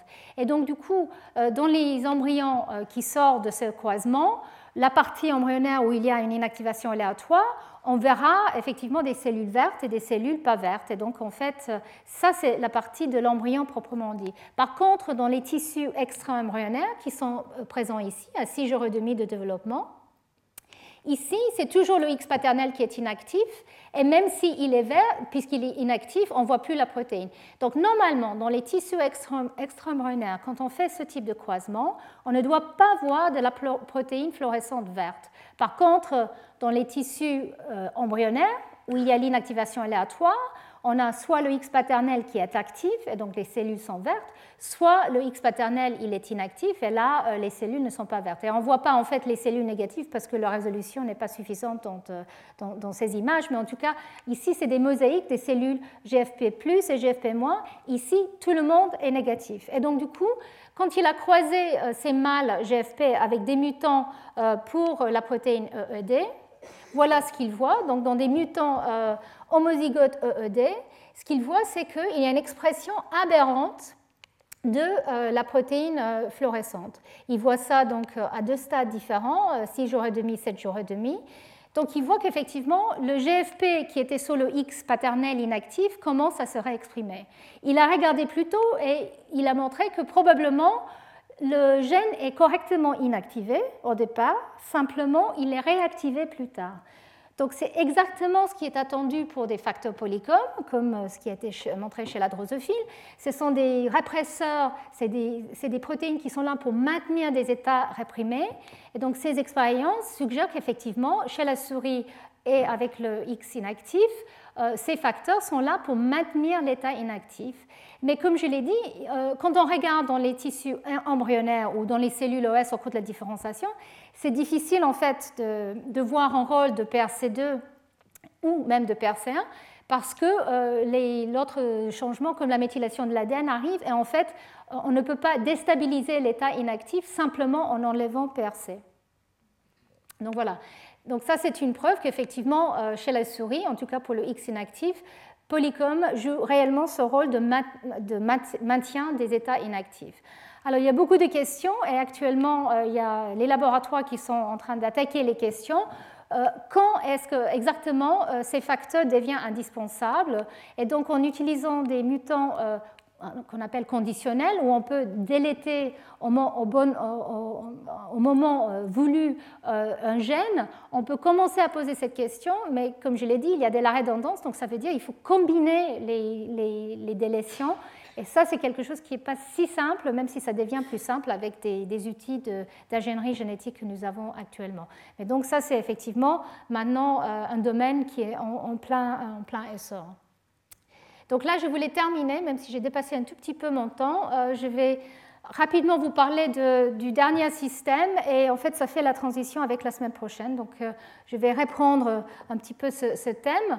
Bon, j'ai déjà parlé un tout petit peu de, la vernalisation. C'est vrai, c'est un système qui est très joli pour euh, étudier euh, l'impact que l'environnement peut avoir sur l'expression des gènes et de façon plus ou moins stable. Donc, tout d'abord, je voulais dire que chez les plantes, comme chez les mammifères et chez les mouches, il semble que les, protéines polycomes sont très importants pour le développement. Donc les, facteurs polycomes sont importants pour différentes étapes de mise en place euh, d'identité cellulaire et de leur maintien.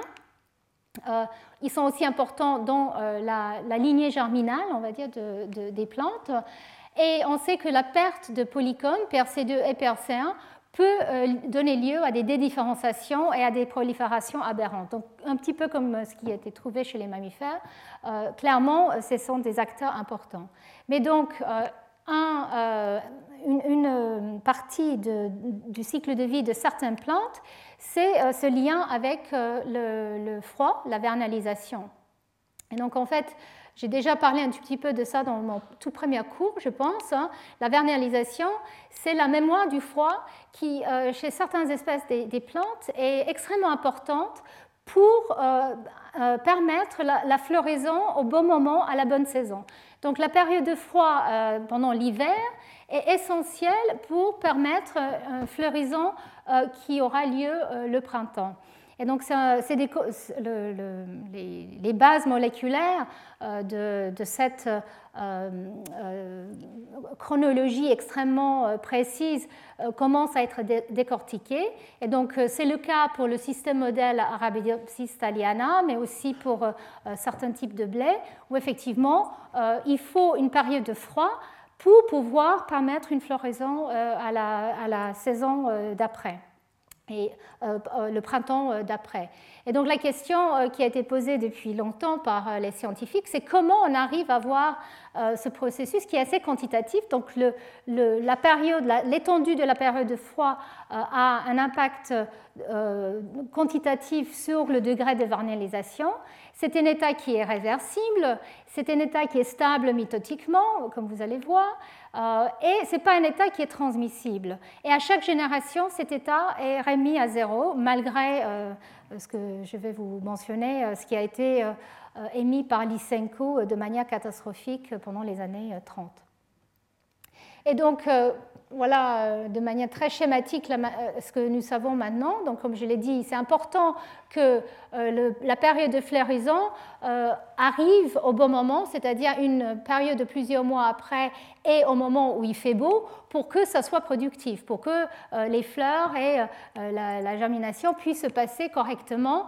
il faut qu'il y ait cette chronologie. Et donc, le gène clé pour cette euh, processus euh, est un gène qui s'appelle FLC, qui est un facteur de transcription, comme par hasard. Et donc, en fait, FLC euh, réprime la floraison. Et donc, l'expression d'FLC va empêcher la floraison. Mais FLC peut être régulé par le froid.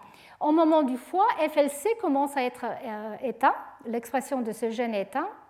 Et cette extinction transcriptionnelle devient très stable et cette extinction au moment euh, du printemps permet donc euh, la floraison euh, d'arriver. Parce que les gènes qui sont réprimés par FLC sont les gènes qui sont responsables de la floraison. Et donc c'est quelque chose qui affecte la plante entière. Ce n'est pas qu'une partie de la plante, c'est toutes les cellules de la plante, une grande majorité, qui doivent être sensibles à cette période de froid. Donc comment ça marche? Alors je vous en parle là aujourd'hui parce que nous savons que Polycom est impliqué. Donc grâce à la génétique, à des cribles génétiques euh, chez Arabidopsis, euh, il a été montré qu'effectivement Polycom joue un rôle euh, très important dans ce processus. Donc ici, je vous montre en fait l'expression de FLC, donc quand il est actif, au moment du froid, quand il est réprimé, et à la reprise euh, de, la chaleur, au moment, quand le, temps devient beau. Donc bien sûr, il y a aussi des liens avec euh, le temps de lumière, mais ça c'est euh, via d'autres processus. En tout cas, avant le froid, quand FLC n'est pas réprimé, il est donc exprimé. il y a sous le locus, et ici je vous montre le gène FLC, il y a en fait un état qui est un peu euh, on va dire, euh, euh, bivalent, parce qu'il y a une acétylation des histones, donc c'est un état ouvert, le, gène est relativement bien exprimé, mais on voit qu'il y a déjà une association dans certaines parties du gène avec le complexe PRC2 ou les facteurs du code du complexe PRC2. Et au moment, pendant la période de froid, ce qui se passe, c'est qu'effectivement, le gène est éteint et euh, euh, il y a des facteurs précis qui, apparaissent à ce moment-là, qui sont clairement sensibles à la température. Donc, c'est des facteurs qui ont un, domaine PH2, PHD, qui est un domaine qui peut s'associer avec des modifications comme H3K4 triméthyle, mais aussi comme H3K27 triméthyle. Et en fait, ces facteurs-là, VRN5 et VIN3, en fait, euh, s'associe avec PRC2 à une région qui pourrait même être qualifiée d'un PRE. Donc c'est une région dans le premier intrant du gène qui devient enrichie en PRC2 avec ses cofacteurs. Et là, on commence à voir un enrichissement de H3K27 triméthyle qui apparaît. Et quand on, on, regarde après cette période de froid, ce qui s'est passé, c'est qu'en fait, euh, le, facteur VIN3 n'est plus présent, le gène FLC est toujours éteint, et là, il y a eu une propagation euh, sur tout le long du gène de Polycom, euh, avec une association en plus de LHP1 qui est probablement l'équivalent de PRC1, un des facteurs PRC1 chez les plantes. Donc il y a eu une hétérochromatinisation qui a commencé au cœur du gène et qui a été propagée tout au long, du gène. Et donc en fait, cet état qui est stablement inactif qui permet qu'effectivement FLC1 n'est pas du tout exprimé et euh, la floraison euh, peut avoir lieu euh, au, printemps à ce moment-là. Donc là, ici, je vous montre une... ça a l'air compliqué, mais en fait, c'est juste pour vous montrer l'expression avant le froid, pendant le froid et au moment de la chaleur. Donc FLC1, comme je vous ai montré, baisse d'expression et reste baissé. Euh, et puis VIN3, qui est ce cofacteur de PRC2, en fait apparaît pendant euh, et vers la fin de la période de froid et ensuite disparaît. Il y a des ARN no codons impliqués aussi. Il y a eu des parallèles avec l'inactivation du X qui ont été faites. Il y a un antisens euh, de FLC qui s'appelle Cool Air, parce qu'il est associé avec le froid. On ne sait pas encore quel est le rôle exact de ces ARN, mais probablement cette transcription antisens est importante pour euh, changer l'état de la chromatine, peut-être permettre la propagation euh, de PRC2 avec PRC1 au moment, euh, pendant la période du froid, mais ça reste aussi un peu une question ouverte. Mais en tout cas, probablement Cooler est impliqué dans ce changement d'état. Il y a un autre ARN no codon qui s'appelle Cold Air, et là, c'est encore moins clair quel est son rôle. En tout cas, comme vous voyez ici, le niveau de H3K27 triméthylé euh, commence, et euh, dans cette région, euh, le centre, la région nucléaire, le PRE, est présent ici et accumule de manière importante après quelques semaines de froid. Et alors, le laboratoire de Caroline Dean, qui a décortiqué pas mal de ce processus, a fait un très joli papier sur la modélisation mathématique de la manière que ça se passe. Et ce qu'elle a montré, c'est qu'effectivement, pour arriver à cet état stable, en fait, il faut qu'un niveau de H3K27 triméthylé dans la plante euh, euh, euh, soit présent. Et en fait, quand elle a regardé comment est-ce qu'il s'agit du niveau de, de chromatine affectée dans chaque cellule ou est-ce qu'il s'agit du nombre de cellules En fait, c'est le nombre de cellules qui doit avoir cette euh, propagation de K27 triméthylé. Donc ici, c'est des cellules d'une plante qui expriment FLC au début. Et après cette période de froid, vous voyez que FLC devient de moins en moins exprimé. Donc la majorité des cellules doivent avoir un niveau, un bloc, un domaine d'H3K27 triméthylé afin de bien euh, permettre la mise en place de la floraison et pas euh, permettre une, réversion en arrière de FLC, de l'expression de FLC qui sera catastrophique et, donc empêcherait la, la, floraison de la plante. Donc il faut une bonne période, c'est ça le côté quantitatif, il faut une, une période période euh, étendue de froid où, euh, qui, permet la majorité des cellules d'accumuler H3K27 euh, sur tout le locus. Et ce qui est intéressant, c'est qu'il a été montré qu'il faut des divisions cellulaires, même s'il n'y en a pas beaucoup, il faut des divisions cellulaires pour arriver à cet état. Donc c'est comme si, effectivement, pour bien propager l'état, il faut passer par la mitose. Et ça, c'est quelque chose qui n'a pas encore été euh, euh, totalement euh, compris, mais il ne suffit pas d'être une cellule qui reste, on va dire, quiescente, il faut qu'il y ait certaines divisions cellulaires pour que cet état soit bien propagé.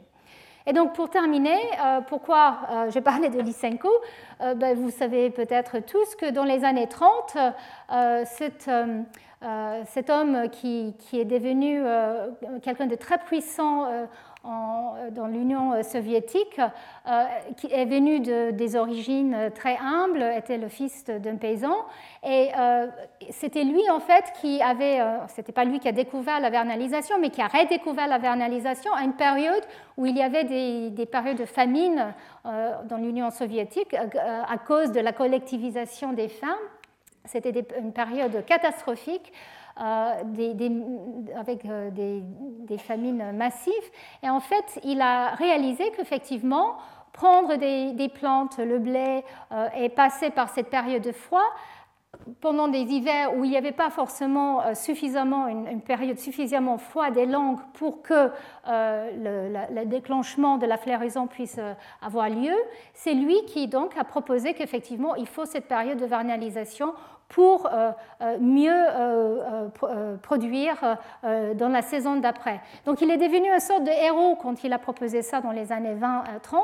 Le problème, c'est que ses connaissances scientifiques étaient extrêmement basiques. Ce n'était pas un scientifique, il n'était pas, très, pas très formé, mais il était extrêmement puissant et il est devenu très associé avec Staline qui trouvait en fait ces idées, et ces idées étaient que finalement, peut-être ces états, euh, on va dire, de déclenchement par l'environnement pourraient être stables non seulement après, dans une saison après, mais peut-être à, des générations d'après. Et donc, il y a eu pendant cette période toute une, on va dire, redécouverte ou euh, intérêt à la marque et l'impact qu'effectivement l'environnement peut avoir sur euh, non seulement l'expression euh, des caractères dans un individu, mais dans ses descendants. Et donc, de manière fausse, Lysenko a proposé qu'effectivement, la vernalisation pouvait être propagée à travers des générations. Ça, plus d'autres activités ou d'autres propositions qu'il a faites, ont été catastrophiques et ont conduit justement à des, à des famines euh, euh, aussi, très importantes euh, qui ont suivi. Et je voulais aussi souligner le fait que Lysenko est devenu tellement, on va dire, amateur de lamarckisme, il a rejeté les lois de Lendl et de la génétique parce qu'effectivement, l'idée communiste était assez attirante, qu'effectivement, avec l'environnement, on pouvait tout changer. On pouvait, euh, euh, on va dire, oublier euh, le côté déterministique, mais c'était catastrophique. Parce qu'effectivement, pendant des décennies, il y a eu un rejet total de la génétique. les chercheurs ont été emprisonnés ou même tués, et la recherche, on va dire, fondamentale et, correcte hein, en génétique a été éliminée à cause de, cet homme jusqu'aux années 60. Mais bon, je voulais vous raconter tout ça parce que justement, est-ce que la vernalisation peut être propageable euh, d'une génération à l'autre, comme Lysenko aurait bien aimé euh, euh, convaincre les gens? Et là, le laboratoire de Caroline Dean a montré que on savait que ce n'est pas le cas d'habitude, donc la vernalisation est enlevée, polycom est enlevé du locus FLC à chaque génération, soit dans la lignée germinale ou au cours de l'embryogenèse. Et donc il y a une reprogrammation qui doit avoir lieu euh, euh, en fait euh, chez les plantes qui empêche cette transmission, mais Caroline Dean a montré qu'effectivement, quand on fait une mutation dans une déméthylase d'Ashoka27 triméthyle, on arrive à propager. Et donc là, un papier qu'elle a, publié très récemment, elle montre que dans ce mutant, en fait, on arrive à transmettre le mémoire de l'environnement de la génération d'avant. Et euh, je pense que ce qui est remarquable, c'est qu'effectivement, il suffit d'un acteur, une déméthylase H3K27, pour qu'il y ait au moins une partielle euh, mémoire de cet état. Euh, et ça me ramène au séminaire de la semaine dernière où Robin Olshin nous a montré que pour les états associés H3K9 et, et HP1, là, il s'agit d'une déméthylase d'H3K9 et qu'en absence de cette déméthylase, euh, chez Schizosaccharomyces pombe aussi, on peut transmettre un état même à travers la méiose. Donc, euh, il semblerait que ces activités de déméthylase, d'enlèvement, on va dire, des marques épigénétiques, est très important pour empêcher euh, la transmission aberrante d'informations d'une génération à l'autre. Donc, je vais parler de, tout ça la semaine prochaine. Et je vais donc, dans mon cours de la semaine prochaine, je vais parler euh, de la mémoire chromatinienne au cours du développement et euh, donc il peut être transmissible à travers des, générations en prenant différents exemples. il y a de très jolis exemples maintenant, euh, par exemple chez les plantes, mais aussi chez le ver et chez la drosophile. Et Deborah Bourkis va faire un séminaire où elle, elle va parler du système souris et homme et la transmission d'informations épigénétiques ou pas dans la lignée germinale. Voilà, je vais terminer et je vous remercie. Retrouvez tous les enseignements du Collège de France sur www.colège-2-france.fr.